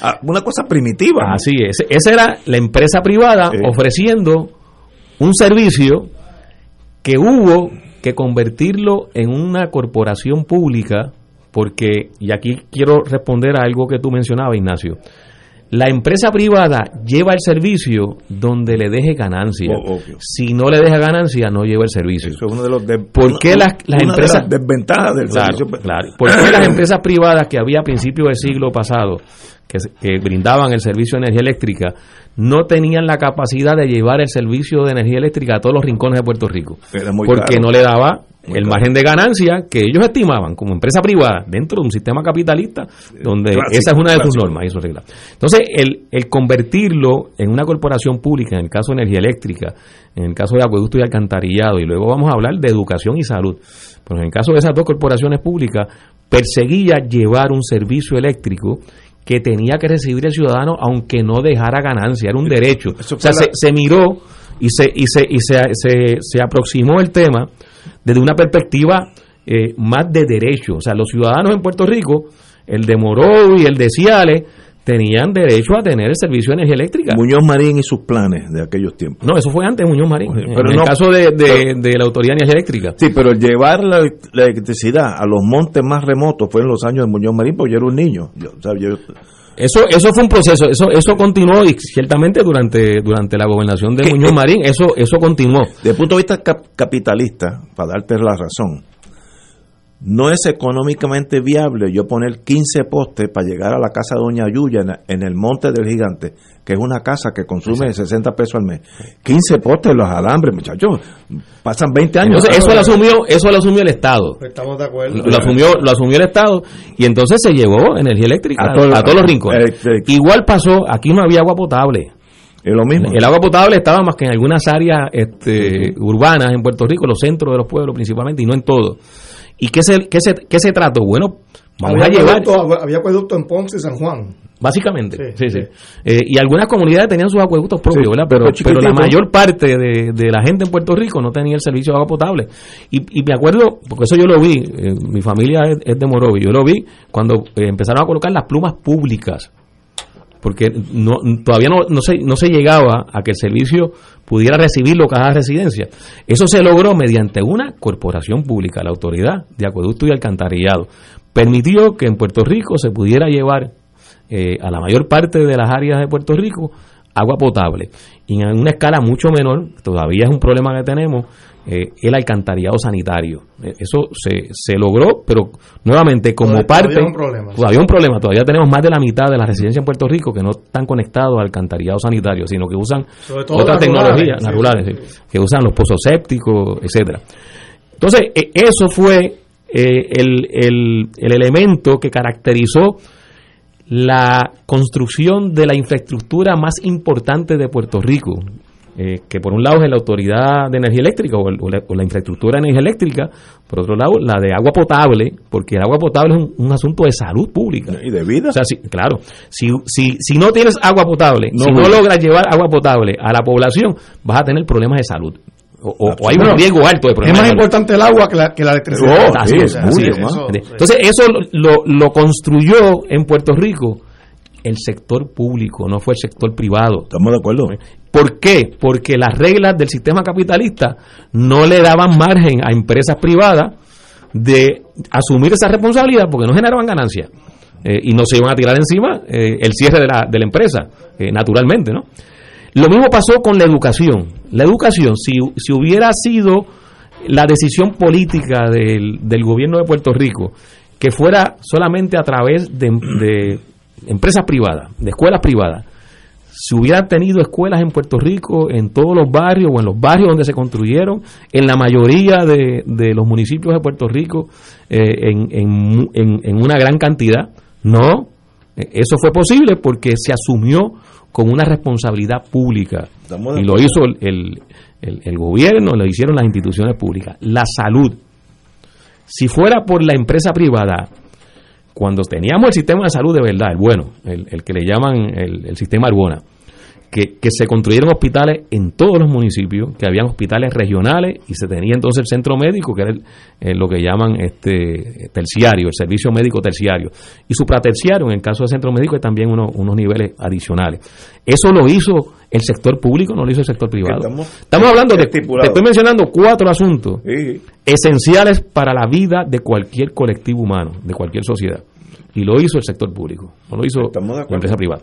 Entonces, el proceso de revertir eso, yo creo que entraña unos grandes riesgos, porque tú lo mencionaste muy bien y tú tienes toda la razón, Ignacio, la empresa privada, privada que asuma la responsabilidad de un servicio público, su móvil es el servicio público o la ganancia. No es la ganancia. Es la ganancia. No, no, si no, no va a entrar. Y, y por eso es que Ondeo fracasó y PSG, o sea, la, la AAA fue privatizada dos veces. Sí, PSG de y, y Ondeo. Eh, y recuerdo a Juan Agosto Alicea. Yo estuve en esa reunión en el centro, en el, en el antiguo casino. Este, yo, yo estaba como parte de un grupo de ciudadanos, de un comité ciudadano, eh, y nos invitaron. Sila María Calderón era la gobernadora. Y yo recuerdo el informe de Juan Agosto Alicea, entonces era secretario de Hacienda del gobierno de Sila, explicando el fracaso de la privatización de la AAA. Y lo que había costado en términos de millones de dólares. Pero millones Tato, de dólares. Tato, en este caso, Déjame terminar Ah, en este caso, el servicio público del gobierno federal de los Estados Unidos te está dando un cheque de 12 mil millones de dólares. Eso no lo tenía Ondeo ni la AAA. En este caso, el gobierno federal está diciendo yo pago la cuenta. Y el Pero- a costa del desmantelamiento Bueno, de una pero- corporación pero- pública. perdona, pagando y- la cuenta. qué bueno que lo traes, porque yo quería hace rato darte este comentario, porque eh, se ha repetido. O sea, el, el costo de perder una infraestructura estratégica, pues entonces aquí quiero se- señalar lo siguiente. Pero siguen siendo puerto- de, de mano- eh, de propiedad del gobierno. No se, no se no, está se está ven- no se están vendiendo los activos aquí. Eh, eh, o sea, cualquier privatización que exceda los 15 o los 20 años en la práctica, o sea, cua- cualquier contrato es una privatización.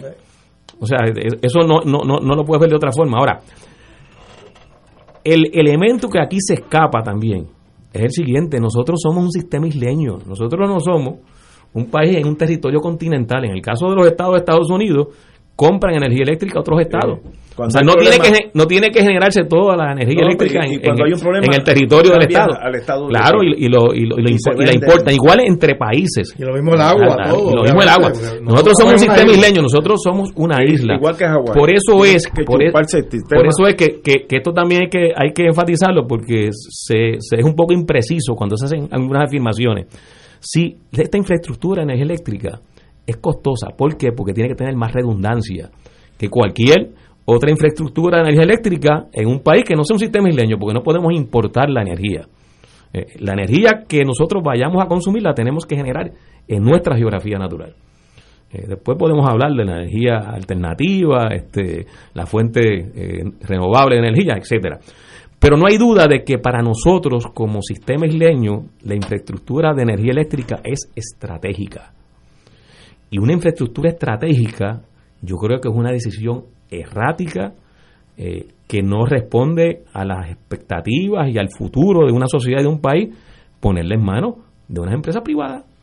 Pero, donde ¿quién, pero el- ¿quién el- que la factura, Tato? O sea, Es que, bueno, es que ¿quién la paga? Y cuando se acaben los 12 mil. Está bien, pero Te eso es malo. esto- corporación. Pero están molestos por los 12 mil. No, no, no Porque, estoy porque molesto, lo que ¿quién- estoy ¿de dónde molesto sale es el dinero para arreglar Lo que estoy el- molesto el- es el- el vender desastre el que alma por 12 mil. O sea, Ok, el becerro de oro. Lo que hay ahora no el vale becerro nada. de oro, convertirlo ahora en Eh, política pública. Está bien, pero. Pero, ok, pero va- va- o sea, ¿por qué vas a vender la No, joya pero- de la corona? ok. Es que no es joya de la corona. El, el sistema ahora Lo está sigue siendo, colapsado. porque si no, no fuera tan apetecible, tanto para el gobierno no, federal como para la empresa privada, en este caso. Luma. Compañero, usted- Hay un ángulo que yo quería, bueno, dos, hay dos ángulos que yo quería traer a colación como parte de esta reflexión tan abarcadora. Eh, Este debate sobre propiedad pública versus propiedad privada en el capitalismo, que es un poco lo que tú traes, Ignacio, me parece que es importante porque eh, eh, a mí me llama mucho la atención que en la cultura social económica del pueblo de Puerto Rico hay una ha habido una un reconocimiento esa descripción que tú hacías del valor de la del empleado público como puntal del desarrollo educativo de salud. O sea, no, no todas las sociedades capitalistas del mundo reconocen la dimensión del trabajo público como en este país se ha reconocido por mucho tiempo, porque por mucho tiempo aquí ha habido decenas, si no centenares de empleados públicos sobre cuyo, cuyas espaldas está ahora el desarrollo del país, es el sostenimiento del país. O sea, este tipo de debate que está habiendo en Puerto Rico alrededor de Luma y la privatización de energía eléctrica, yo estoy seguro que a más de un estadounidense debe extrañarle, porque no se supondría en la sociedad estadounidense eso de que privaticen o no una empresa ni le va ni le viene, porque la normalidad de esa sociedad es que se haya privatizado prácticamente todo en aspectos esenciales. En este país no.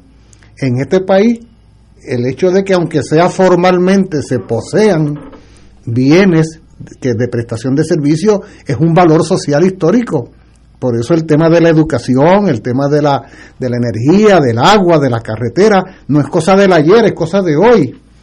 Entonces, me preocupa, me preocupa profundamente, yo sé que no estoy diciendo nada nuevo, pero vale la pena subrayar en qué medida aquí lo que ha habido es una extraordinaria campaña ideológica para el descrédito de la gestión pública en menoscabo pues de la posesión por parte del pueblo a través de sus gobiernos de distintas áreas de la economía y la sociedad.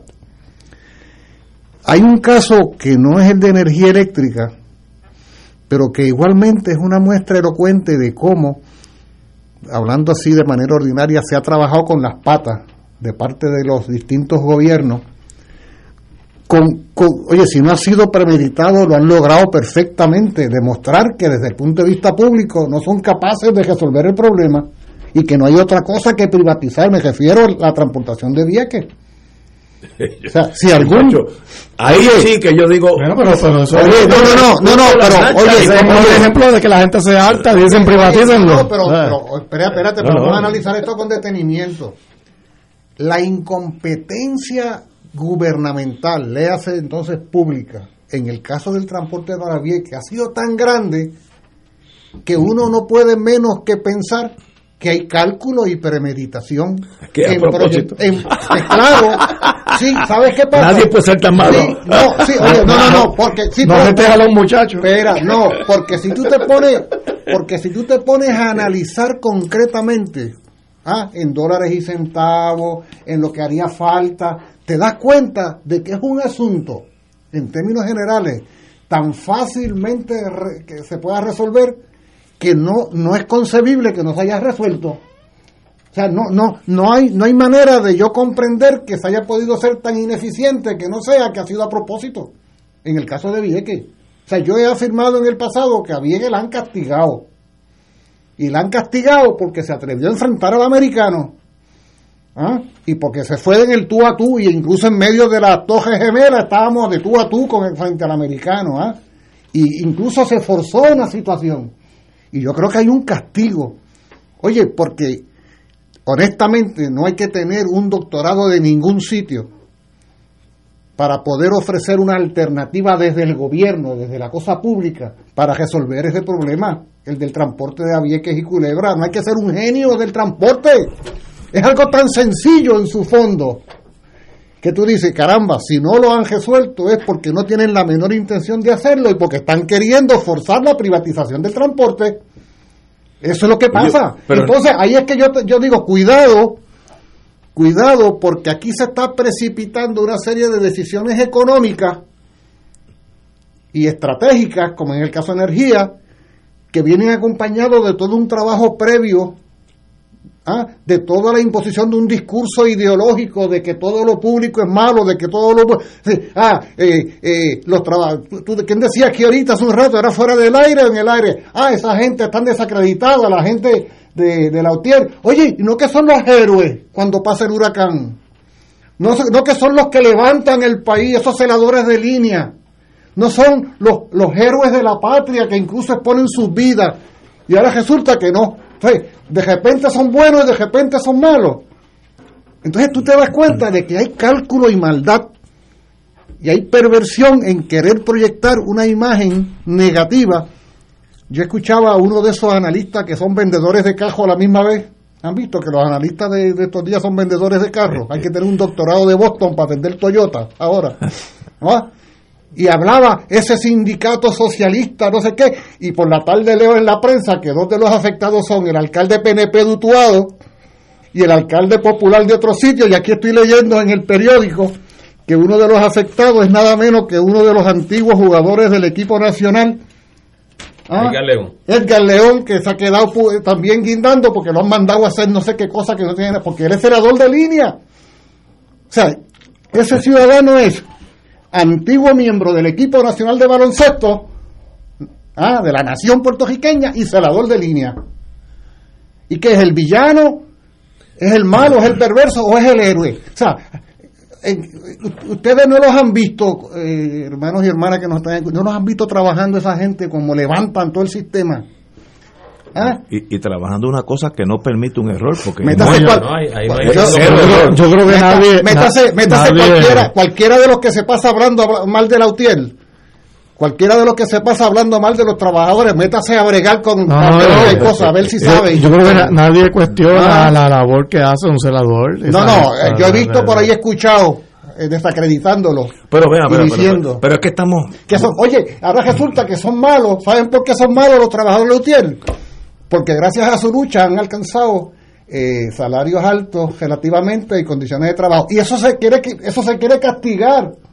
O sea, haber alcanzado esos grandes objetivos gracias al sindicalismo activo y militante, eso, Pero- porque es el otro punto que quería traer, lo digo en 30 segundos, que no se ha mencionado, me parece, y es en qué medida, más allá de las consideraciones económicas que estamos tratando aquí, estratégicas, está el elemento de querer destruir al sindicato más importante de este país. Y ese es un componente de carácter político también estratégico. O sea, en ese afán de domesticación de toda una sociedad, así está- aquí se está queriendo desmantelar. De hecho, esa designación de Jaramillo a no sé qué sitio que nos mandaron, eso es una vulgar humillación, es un vulgar intento de humillación a un dirigente sindical que ha ganado el respeto por ahí de este país. Inteligente. O sea, y- hay toda una intención de querer Pero- barrer el piso con la UTIER, desmantelarla, ah, matarlo, hacer como hicieron los españoles con Tupac Amaru y su familia ya después del levantamiento. No solo se conformaron con matarlo, sino que hay que despedazarlo. y mandar un brazo para un lado y una pierna para otro y la cabeza y la lengua para que se sepa como escarmiento de que nadie puede levantarse contra nosotros. Ah, y eso es lo que están queriendo hacer con Lautier, que se sepa lo que va a suceder con el sindicalismo en Puerto Rico. Ah, nos vamos a acabar a todos. Ahora, la, la UTIER puede representar los empleados de Luma. Nada lo detiene. Nada, Porque ¿no? son una, una elección por, por la, la misma Claro. federal lo protege. Pero Pero yo, pero yo, yo dividiría el tema sindical del tema de, de- de- de la autoridad. Yo entiendo, sí, yo entiendo el tema sindical, pero aquí el hecho es cómo se provee un servicio de energía eh, fiable a los puertorriqueños, ¿no? déjame, yo, yo he vivido en Estados Unidos la mitad de mi vida. Y si, y si, y si a tu casa llegara alguien a decirte que lo que atiende todas las gestiones de tu casa mejor que tú, tú estarías dispuesto a delegar la responsabilidad de esto que llegue porque Ah, lo hace mejor que tú. si lo hace mejor que yo. Ah, sí, crepe, y le vas a decir a tu esposa y a tu familia, mira, yo me siento aquí porque yo, sí, tú vas a, tú No, vas no, pero, sí, tú vas a llegar- sí, sí, sí, yo, tú Yo vas a le digo hasta, cambiarme los canales. De Ajá, ajá, ajá, ajá. Ah, pues aquí llego yo y tú te sientas ahí y ahora soy dueño de tu casa. No, no, no, pero aguanta. Oye, aguanta, oye, ¿cómo es eso de que somos tan celosos en, tro- en nuestras Pero- pequeñas repúblicas? En nuestras pequeñas repúblicas que son nuestras familias, son nuestros espacios socializados donde está mi pareja, mis hijos. No, ahí mando yo, ahí mandamos nosotros, ahí decido yo. ¿Cómo a la misma vez estoy entregando el país? Pero, pero ¿Cómo es, es que, mira, fíjate, tú estás tocando lo que al principio del programa dijimos, esa es la discrepancia mayor entre unos y otros. Yo, como dije, yo la mitad de mi vida yo la pasé fuera de aquí. yo he estado en lugares donde la electricidad era totalmente pública y funcionaba muy bien. Cero quejas. Texas es una de las áreas donde hay áreas que son eh, totalmente públicas. Austin, Texas, de uno de los mejores servicios, 100% público. He estado en New Hampshire, estudié high school por allá, etcétera, donde es Con Edison, eh, una compañía privada 100% privada. Las dos funcionan, las dos son viables. Eh, yo, yo, no te- yo puedo vivir en un estado donde la electricidad y el agua es público o privada, porque lo, lo que yo quiero es que me llegue la luz y que me llegue el agua. Ahora, el problema es tener un sistema que no funciona, sea capitalista como ondeo, o sea público, como en este momento energía eléctrica, no vale la pena. La gente quiere cambio. Yo quiero que si prendo la luz, prenda la luz. Ah, que si de ahí para abajo empiezo a decir lo que debió haber sido- el Estado, y ahí volvemos al principio del programa, es que la visión de nosotros varía porque también hay una cuestión de qué es la nación. Si tú dices todo lo que no sea de Puerto Rico es extranjero, eso es válido, no estoy diciendo que no es válido. Pues muy bien, pero si yo, si yo digo todo lo que está en Puerto Rico es parte de una maquinaria nacional que es los Estados Unidos, claro, por tanto, multi- si aquí viene, para mí comprar en Sam o comprar en la tienda de Doña Goya, para los efectos económicos es lo mismo, a un porque es la misma nación. colonizado, a un colonizado o a un o a un anexionista poco le importa ser dueño del país. Es más, se alegra, se alegra de que el dueño del país sea el país del cual quiere ser colonia o. Porque tú eres parte de ese Ah, país grandote. Ah, bueno, si tú tienes, si tú tienes, Sí. vo- si tú tienes vocación de que otro te mande, pues a ti esto no, te preocupa. es que no otro te mande, tú eres el que te manda, porque tú eres tu senador, es tu representante. Ay. Ignacio, pero bueno, pero es que estamos no, mirando la vida. Mira, eso. estamos mirando la vida. Si Yo, una pregunta sencillita, Mira. una pregunta sencillita. Esto que está sucediendo en el área estratégica de la energía, ¿propende al enriquecimiento del país? ¿Propende al empobrecimiento del país? ¿O no va a, dar, o va a no suceder nada? ¿Qué ustedes creen? Yo, yo pienso que en cualquier país del mundo, ima- imagínate que es Argentina, que es un país inmenso, continental, ¿no? Que tiene una economía. Si a los argentinos, con la grandeza que tienen de territorio de, de económica, tú les dices, tienes 12 mil millones de dólares aquí gratis, pero tienes que hacer esto. ¿Qué hace el gobierno argentino? Con todos los recursos que tienen. Eso no es Puerto Rico, es que es la ¿Por qué tú realidad asumes- nuestra. ¿Por qué tú asumes eso? ¿Tú, Porque- tú crees, porque- tú crees claro, que, porque es así, que la, la- mentalidad eh, eh, eh, esa de, sí, de- creo que sí. yo creo que una mentalidad, y, y lo digo con todo, con, eh, con- con toda honestidad, es, es pervertida. O sea, es que si a mí me dan dinero, yo cambio lo que sea. No, es que no o sea, se- yo vendo lo que sea. no se trata de eso. Yo altero mi personalidad. Esa es la yo vendo mi las 30 familia. Yo vendo mi. 30 pero- pero, monedas. ¿sabes? yo, ve- yo vendo la patria, vendo mi, mi, mi nación, vendo mi país, vendo mi pueblo, porque me dan miles de millones de dólares. pero. Oye, esa es la misma mentalidad. Y, y como Que no Ignacio, hacen tú nada, citaste a está Donald bien, Trump. es malo, Sí. ¿Se acuerdan cuando Donald Trump eh, sugirió cambiar a Puerto Rico Por- por, por Groenlandia. por Groenlandia? Groenlandia se opuso. O sea, En Dinamarca. Dinamarca. O sea, esa es la mentalidad. Es que esa no puede ser. O sea, la política pública no pero- se puede o sea no- y los pero- países y los pueblos pero- no pueden desarrollar estratégicamente su futuro y su presente pensando solamente con quién es el mejor postor. O sea, lo- la- los gobiernos no son prosenetos. Pero el eh, primero que se estoy de quiera convertir en, en el próximo atractivo. O sea, Pero no yo, puede en ser. eso yo estoy de acuerdo contigo. Ok, hay ciertas cosas que tú- pones la vida tuya y si te llevan por medio, mala suerte. La vida es así. Pero nadie, yo no sé un pepino del contrato de Luma. Por lo que he oído, aquí estuvo el licenciado Emanueli, nos dijo una cosa que yo digo, ¿cómo el Estado firmó eso? Eso, yo como abogado digo, anda, eh, hay que tener este, una negligencia o una presión, como dice eh, Yaresco dijo, firma aquí, firma aquí, porque ellos son las que mandan. Bueno, yo no sé qué pasó. Ahora, vamos a eliminar Luma. El gobierno cambió de parecer y dice, vamos, Tato y Muriente, ustedes dos, siéntense aquí. Vamos a mejorar el sistema. Hay un plan alterno para continuar con el servicio público que funcione o vamos a seguir en esta ciénaga que si llueve dos gotitas en, en Camuy se va la luz en San Juan. ¿Sabes? ¿Cómo va a ¿Cuál es- mejorar? cuál es- Sí, ¿Cuál es el plan B? Sí. What is the price of victory? Eh, Vamos a hacer que el plan, yo soy gobernador, háganme un sistema. Yo no veo plan. Oye, Eh, ¿y por no qué? me cambies nada, todo está malo. Sabemos que en, en energía eléctrica, en las autoridades de la guagua, en Vieques ni se diga, hay un montón de nombramientos políticos que son batatas, que están de más, que hay un plan para mejorar el sistema o sencillamente nos quedamos con esto, aunque se está cayendo, y no ni tratamos un sistema que podría funcionar. No hay garantía que funcione. Pues- Pero fíjate que lo que tú estás planteando, Ignacio, lo que evidencia es que, francamente, lo- los que han dirigido el gobierno de Puerto Rico nos han traicionado.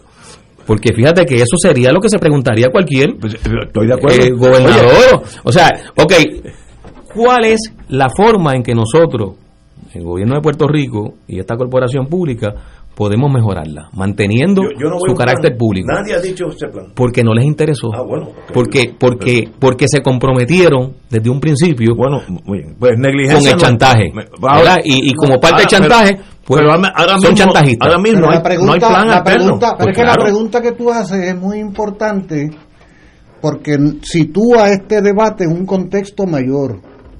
O sea, este es un debate, el que estamos teniendo aquí, es un debate específico sobre un asunto que tiene que ver con energía eléctrica y Luma. Tú haces una pregunta importante, ofréceme un plan B, me estás diciendo. Y yo te y yo te y yo tengo que reconocer y aquí es que entramos en otra dimensión, ya no de energía, sino de la condición política del país.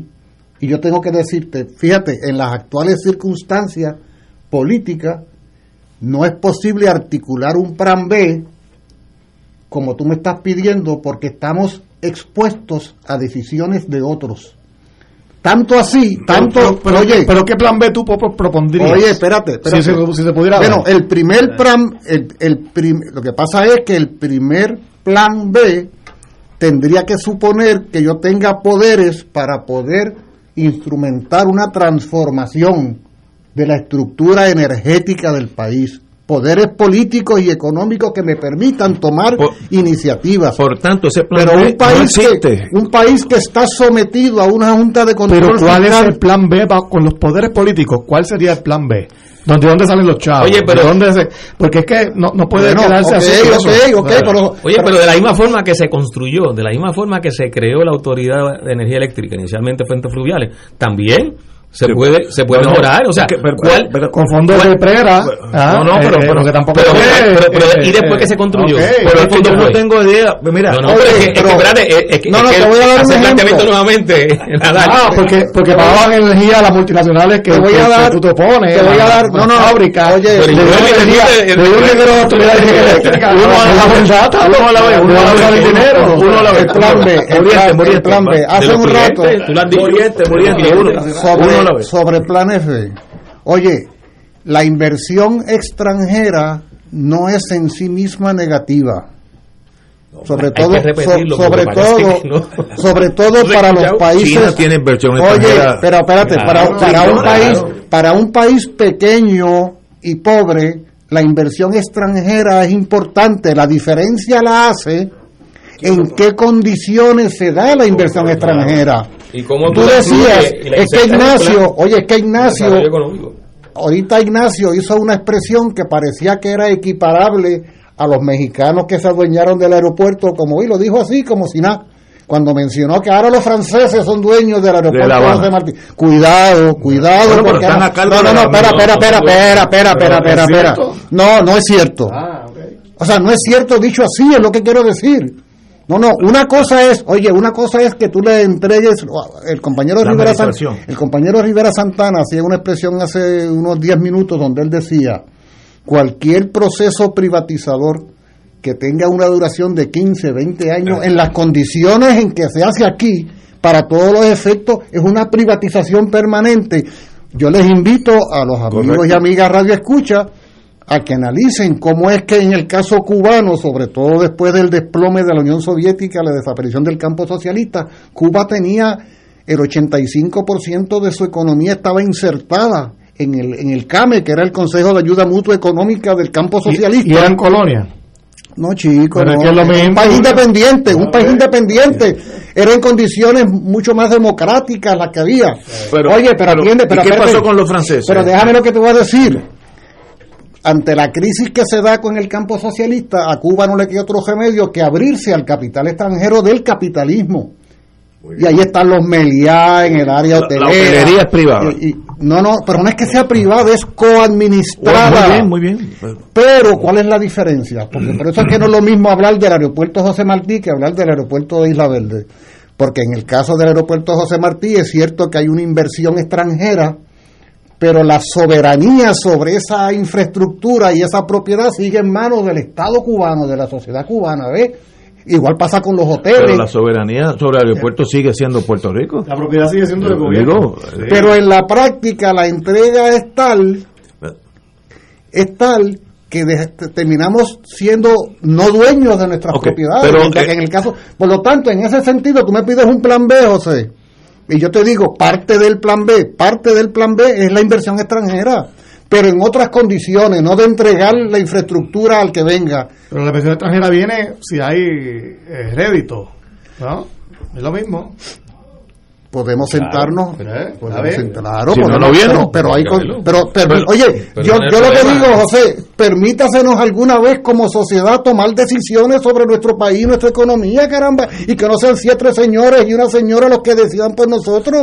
Ese es el mejor caso. Eso es lo que estoy planteando. El mejor- ese es el mejor caso del colonialismo. Yaresco es la, la- la fotografía de que Puerto Rico es una colonia. De hecho, debemos, es tenemos que la comentar lo que pasó hoy en la Junta de Control Fiscal, que tiene que ver con esto, porque discutieron esto. Vamos a una pausa y regresamos con eso. Fuego Cruzado está contigo en todo Puerto Rico. Fuego Cruzado, el programa de más credibilidad en la radio puertorriqueña, es ahora la tribuna abierta de análisis noticioso, con diversas perspectivas que exploran el trasfondo de lo que acontece a diario y cómo nos afecta. Escucha Ignacio Rivera y sus panelistas invitados de lunes a viernes en Fuego Cruzado en transmisión diferida a las 10 de la noche por Oro 92.5 FM. Radio Paz te ofrece el mejor motivo para levantarte temprano y disfrutar el comienzo de un nuevo día de lunes a viernes con Enrique Liboy y Radio Paz en la mañana. La dosis perfecta de noticias, deportes y éxitos musicales de todos los tiempos, humor y curiosidades, calendario de actividades y tus peticiones musicales por el 787-300-4982. Conéctate con el 810 AM de lunes a viernes con Enrique Liboy y Radio Paz en la mañana. Llegó mayo, mes de la radio, medio de comunicación por excelencia, ligado a Puerto Rico por haber sido protagonistas de su historia desde los inicios. Fuimos de las primeras 13 naciones mundialmente en tener estaciones radiales y la segunda en Latinoamérica. Logro extraordinario para nuestra isla. La radio, compañera constante, amiga en nuestros triunfos y desgracias, medio esencial por su inmediatez y trascendencia. La radio, siempre presente en nuestras vidas. En hora buena a la industria y sus componentes, porque siempre exclamemos con orgullo, somos gente de radio. ¡Felicidades! Escucha los sábados a las 5 de la tarde para servirte un programa del Colegio de Profesionales del Trabajo Social de Puerto Rico con los temas de interés a la comunidad. Recuerda, los sábados a las 5 de la tarde para servirte por Radio Paz 810. La Coalición Ecuménica e Interreligiosa de Puerto Rico invita a nuestro pueblo a participar del evento Caminando Juntos en Oración por nuestra Autoridad de Energía Eléctrica este domingo 30 de mayo a las 4 de la tarde en el Parque Luis Muñoz Rivera en San Juan. Ven y juntos caminemos en oración por una solución de consenso a favor de un sistema eléctrico por el bien de nuestro pueblo y futuras generaciones. Ven este domingo a las 4 de la tarde en el Parque Luis Muñoz Rivera. Te esperamos. En Oro 92.5 FM, Radio Paz 810 y el Canal 13 estamos trabajando a tono con la emergencia que en estos momentos está viviendo Puerto Rico. Estamos ofreciendo nuestros servicios al máximo con el personal disponible según nos permitan las circunstancias. Si tiene un mensaje para ofrecer a sus asociados, clientes o personal, solo tiene que llamar al 787-349-7949. 787-552-0825 y nuestros empleados le al personal de ventas para atender su necesidad. A nuestros clientes estén en comunicación con su ejecutivo o ejecutiva de ventas que continúan ofreciendo sus servicios como de costumbre. Recuerden los teléfonos 787-349-7949 y 787-552-0825. Y ahora continúa Fuego Cruzado.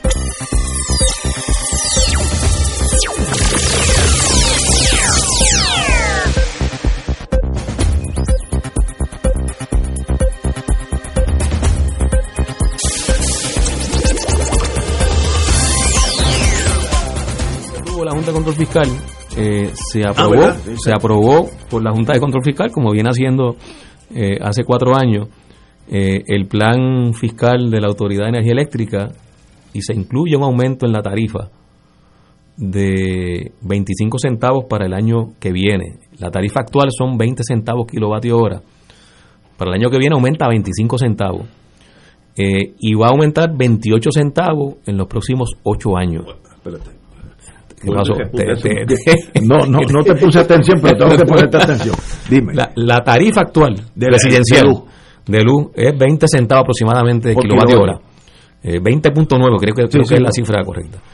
Eh, la Junta aprobó hoy que esa tarifa aumente el año que viene a 25 centavos. Wow. Y a 28 centavos en los próximos 8 años. 8 o 9 años.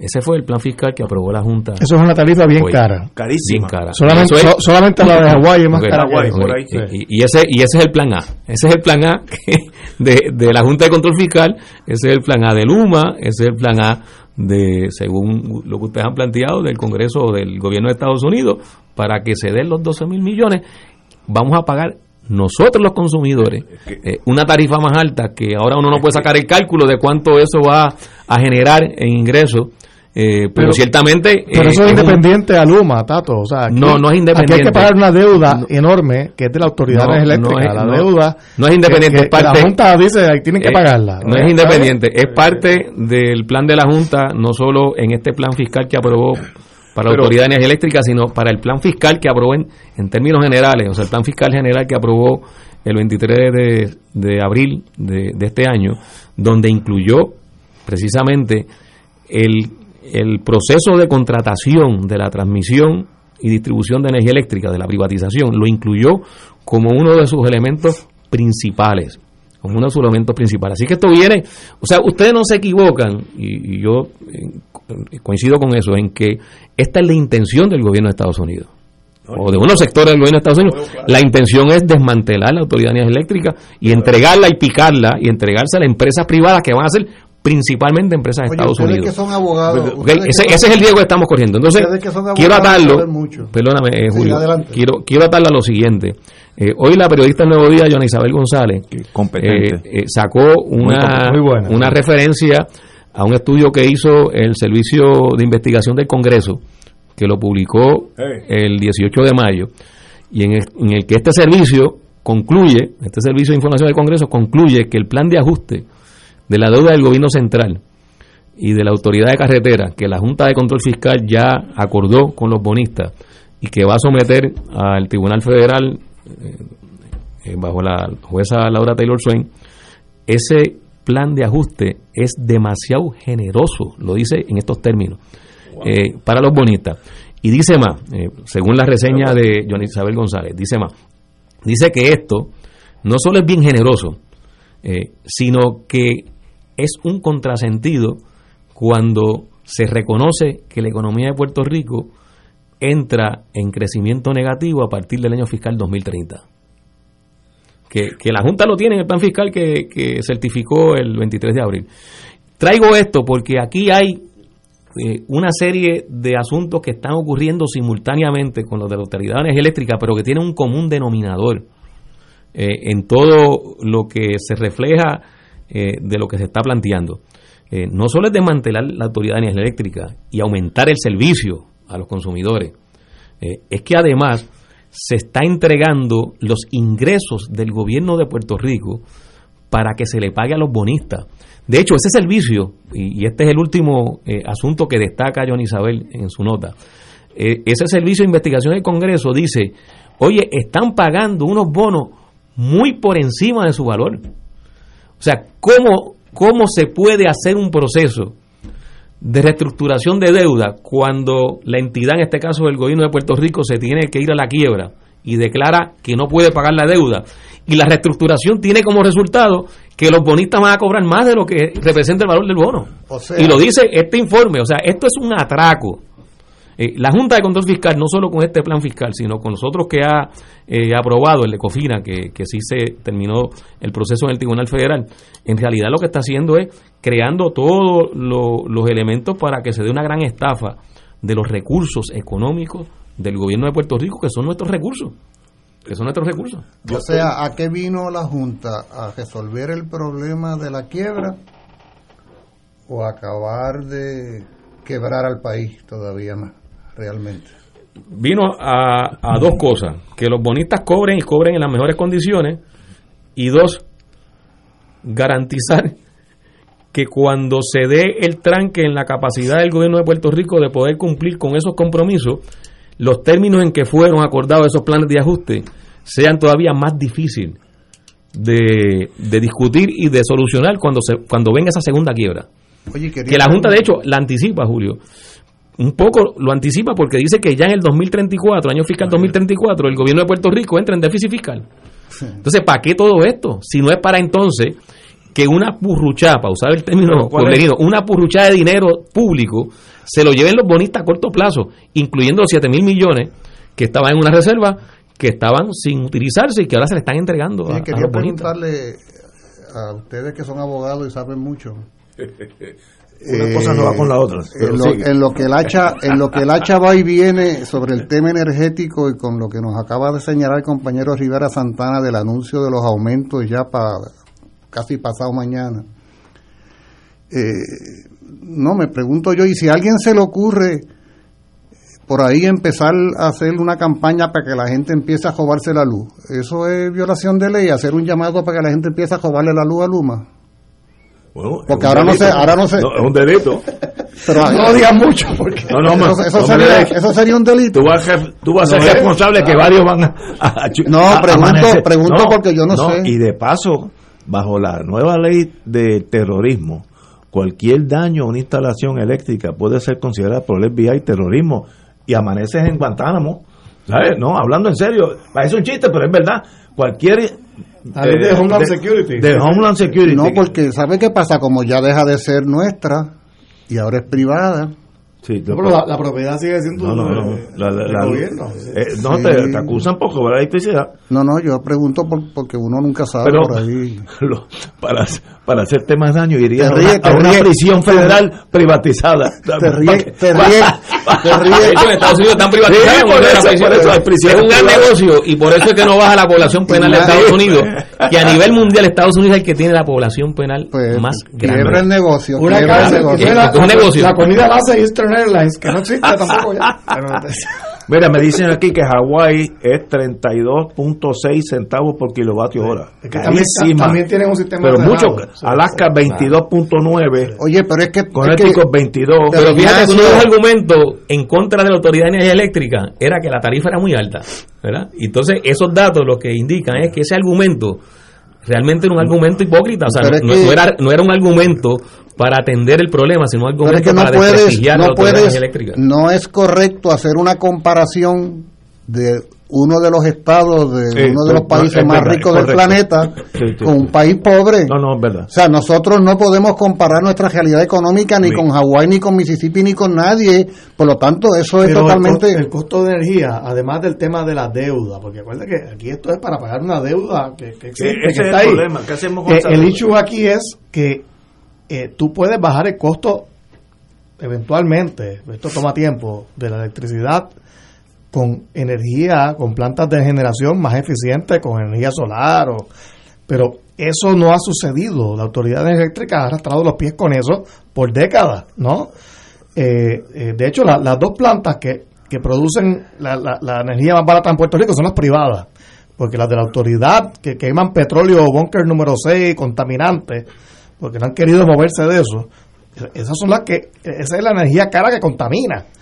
Y, y, y lo de Luma, lo de Luma no viene, lo, lo de Luma no viene a una, barca- una barcaza. Oye, la energía, de- la energía, la con energía, en- toneladas de la energía en Hawái puede costar 32 y tanto, pero ¿cuál es el ingreso per cápita de los hawaianos? Doble nuestro. Entonces no se puede medir No, eso, No, estamos de acuerdo. no se puede medir así. Mira, y Estados Unidos, no, en- yo tengo un hijo que está en el mundo eléctrico, él vive en Massachusetts, y hace unos días, hablando de estos temas, me dijo, en estos días iba a haber un apagón en Massachusetts, pero entró New Hampshire y le dio electricidad. Aquí no hay, aquí no se puede hacer eso. Porque No. Aquí no hay un cable a Santo Domingo o viceversa, ¿no? Se podría hacer, pero no ha habido voluntad tampoco por parte de la Autoridad de sí. Energía Eléctrica, porque se ha propuesto incluso traer un, ca- un cable de, de St. Kitts para acá, donde hay una planta de energía geotermal que no contamina. Verdad, y la Autoridad no de. Energía Eléctrica ha sido un obstáculo para Sí. todo eso. Bueno, ya, bueno, pero señores, Oye, y en ese análisis de Luma, ¿Luma contempla el desarrollo de energía no renovable? Es No, que ellos no, no. vienen a generar energía, es para la pero en ese plan súper maravilloso No, de los cuántos no, no es millones nada, contrato. cuántos Mira, miles de es que no es parte son. del contrato. Pero la, la transición a fuentes de energía renovable Renovable. en el en, en el plan integral eh, está en su calendario eh, no no se reconoce la importancia de movernos rápido en esa dirección, en ese calendario. Y por cierto, ese plan lo respaldó Larry Silhammer. Y entonces se pospone, se pospone el, el- la transición a energía renovable y se le da más énfasis al gas natural. Que es lo que está pasando porque están convirtiendo algunas de las de la, de las de la generatrices turbina a, a a gas natural. Porque evidentemente a Luma no le interesa ni le conviene que suceda eso. Es decir, que haya una, un desarrollo de la energía renovable. Pero es que ellos no cobran ni dejan de cobrar por cómo se genera van, energía. terminar, Ellos están si- van a transmitiendo. terminar siendo dueños de todo, hermano. Ah, bueno, yo no sé, eso es una teoría. Bueno, y hay estados donde el, el Power Generation Group, que es lo que generan, son, son privadas y brinden un buen servicio. El problema es, Puerto Rico podrá tener un servicio confiable, sea público o privado. That is the question. Esa es la, la, la pregunta base. De ahí, pues, tú partes por donde a ti te gusta, qué prefieres. Pero si tú puedes tener un sistema confiable, público, yo no tengo problema que se quede público. Claro, na- nadie pero, pero el problema es que ahora eso. mismo la Es que opción, funcione, la eso, opción es, es cataclisma. Claro, y, y tiene que haber una presión de parte de, de la sociedad puertorriqueña, de, de- de todos nosotros y nosotras, para que quienes administren cumplan con esa responsabilidad. Lo que pasa es que aquí los dos partidos que han tenido la responsabilidad entra la política. de, de dirigir Yo- el gobierno de Puerto Rico y por tanto la, la, la Autoridad de Energía Eléctrica, pues son los que han fracasado en, en el... en- entonces, no, no, no echemos por la borda eh, el, el fenómeno, no echemos por la borda la criatura. No, no estoy Vamos, vamos a hacer los ajustes y vamos a hacer los cambios porque es importante que podamos tener nosotros la infraestructura estratégica más importante en nuestras manos y no en manos privadas. Pero, Porque en manos privadas es la Pues, ganancia, que puede- el móvil principal. Puede estar en manos privadas y puede ser viable. El problema es la realidad, lo que tenemos al frente. ¿Hay un plan privado? ¿Hay un plan público? ¿O esto es cada cual por ahí? Con la misma cantidad de Si- inversión. Si, Luna- si ¿no? Lu- si Eso- Lu- si Luma dice, mira, no me interesa Puerto Rico, me voy ahora para Guatemala, lo que sea. Nosotros seguiremos con energía eléctrica tal y como está. Me da la impresión que sí. Y eso sería un crimen. Un sistema de octavo nivel. Pero, Eh, pues, no- crimen. pero, pero la opción, obviamente, y coincido contigo, Ignacio, la opción no puede ser quedarnos. No, no, es que no puede no ser, Puede ser. no puede Yo ser. creo que en eso hay consenso en el país. Sí. Tiene Hay que, ser. algo. Tenemos que movernos hacia hacer la, la transformación Bueno. que requiere. Pero fíjate, eh, porque se ha mencionado mucho lo del dinero.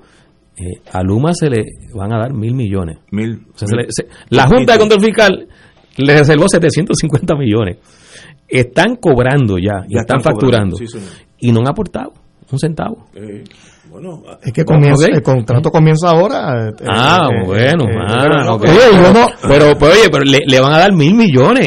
Entonces, ahorita se preguntaba, ahorita ustedes mencionaban y, y nada, lo, ¿y el dinero de dónde va a salir? Bueno, pues salieron mil millones, ya. Mil millones es el 10%, De- de- de un- un, energía poco menos del 10% de lo que de lo que va a transferir es que no hay supuestamente duda el gobierno de Estados y como Unidos. toda transición hay dudas hay miedos etcétera etcétera. El ser humano se le hace muy difícil cambiar de su status quo. Mira eh, yo tengo un caso ultra diminuto mío. A mí se me dañó una una nevera General Electric de paso después de 30 años de buen servicio. Estuvimos dos o tres días y la vida tuya se altera. Cambió mi vida por dos o tres días. Y cuando llega la otra pues la incertidumbre cómo funciona esto etcétera eso es una nevera mete a cambiar un sistema eléctrico de un país. Tiene que haber una incertidumbre. Y entonces se cometen los errores de los incompetentes de que ese lador de línea lo van a nombrar eh, Watchman en DACO, alguna, estoy exagerando, pero que, que está pegadito. Es, Bueno, eso- pero- eso pero- obviamente, pero ¿Qué clase eh, de, de pelota, eso- hermano? eso obviamente es un despelote, Una- como tú una- dices. Una cosa Eh, eh, Porque administrativamente. es un contrato malo en su diseño y malo en su ejecución. No, bueno, Entonces, eso no augura nada bueno. No, no, es como toda transición, aquí va a haber llanto, gente enojada, puede haber hasta violencia, porque la vida es esa. Pero, pero si además de eso tú le añades mala administración a la transición, entonces tienes el peor de los dos mundos. Pero no perdamos de perspectiva, es lo que quiero traer, he querido traerlo, ¿verdad? Toda la tarde. Eh, el contrato de Luma, ellos van a tener eh, la, la- la administración del cobro, ¿no? De la energía, ellos no son los que deciden la tarifa, ellos van a estar a cargo de, de renovar y, y mantener el sistema de transmisión y distribución, que son los cables que uno ve en la autopista enorme, que son la transmisión, y la distribución, que son los cables que uno ve por la, por la ciudad, en las urbanizaciones, que, que está colapsado y de algún modo hay que renovarlo. Y, y, y es, y la responsabilidad contractual de Luma es bregar con eso. Todo lo que tiene que ver con generación de energía, que si energía renovable o no, no tiene nada que ver con el contrato de, de Luma. De hecho, la autoridad, tengo entendido que hoy o mañana, no sé, acaba la fecha límite de las solicitudes de propuestas para generar 1.500 eh, megavatios de energía renovable. Yo no sé qué ha pasado ahí, yo no sé, nadie sabe quién ha propuesto y quién no, se sabrá en su momento.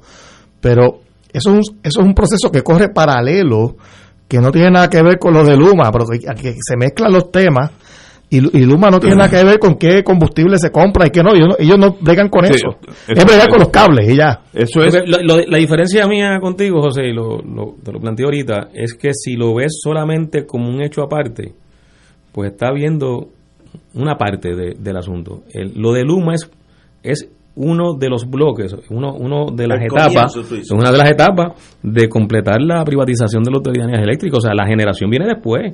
La privatización de la, Bueno, ya- de, la de la generación. Ya está ocurriendo. Bueno, eh, Eh, ocurrió eh, anteriormente con, eso, con la eh. construcción de AES y Ecoeléctrica, ¿eh? pero ya se completaría con la privatiza- privatización de las plantas que, que son propiedad de la Autoridad de Energía Eléctrica. Entonces es un es un plan completo, o sea, Luma forma parte del plan de desmantelar la autoridad y Pero, ¿y privatizarla. quién tendría ese plan? ¿Estados Unidos? O a- porque aquí, a nivel Pues, local, no, no pues parece que sí, o sea, parece no, obviamente viene por ahí, porque De la misma junta, porque no es no es casualidad que la Junta de Control Fiscal no esté en sintonía con eso. Sí, pero eso no O sea, de la eso, Junta. eso, eso, eh, la Junta es otra de las fichas. Eh, pero hay unos sectores energéticos en Estados Unidos, sobre todo los vinculados al gas natural, que yo creo que esto es uno de los, de los, de los asuntos de peso en, en este tema de, de Luma y la Autoridad de Energía Eléctrica. Esos sectores vinculados al gas natural están presionando. Y, y ellos Para- presionan, como tú ellos- sabes, Ignacio, eso es- con los políticos y con los congresistas y con los funcionarios. capitalismo Exacto. 101, y están base. presionando para que nosotros seamos otra fuente, un, un consumidor, un cliente de mucho consumo de, del gas natural. Señores, tenemos que irnos. A compañero Muriente que tuvo que ir, eh, a- me imagino, a bregar con algo con Luma, con la luz que le fue, se le fue en la cama, para ser más cínico. Tato Rivera Santana y el senador Nadal, que qué bonito que han estado aquí y qué bueno, llevamos dos horas hablando un tema con las cosas buenas y malas de lo que nos espera. Esperemos que Luma sea un triunfo, pero que no sea como Ondeo, que fue un fracaso. Entre esas dos puntas está, entre triunfar y fracasar. Ya lo veremos eh, este año. Señores, Pienso, pienso que te vas a Sí, frustrar. ya, ya, tú, tú tiras más para el lado de ondeo. Hasta mañana, amigos.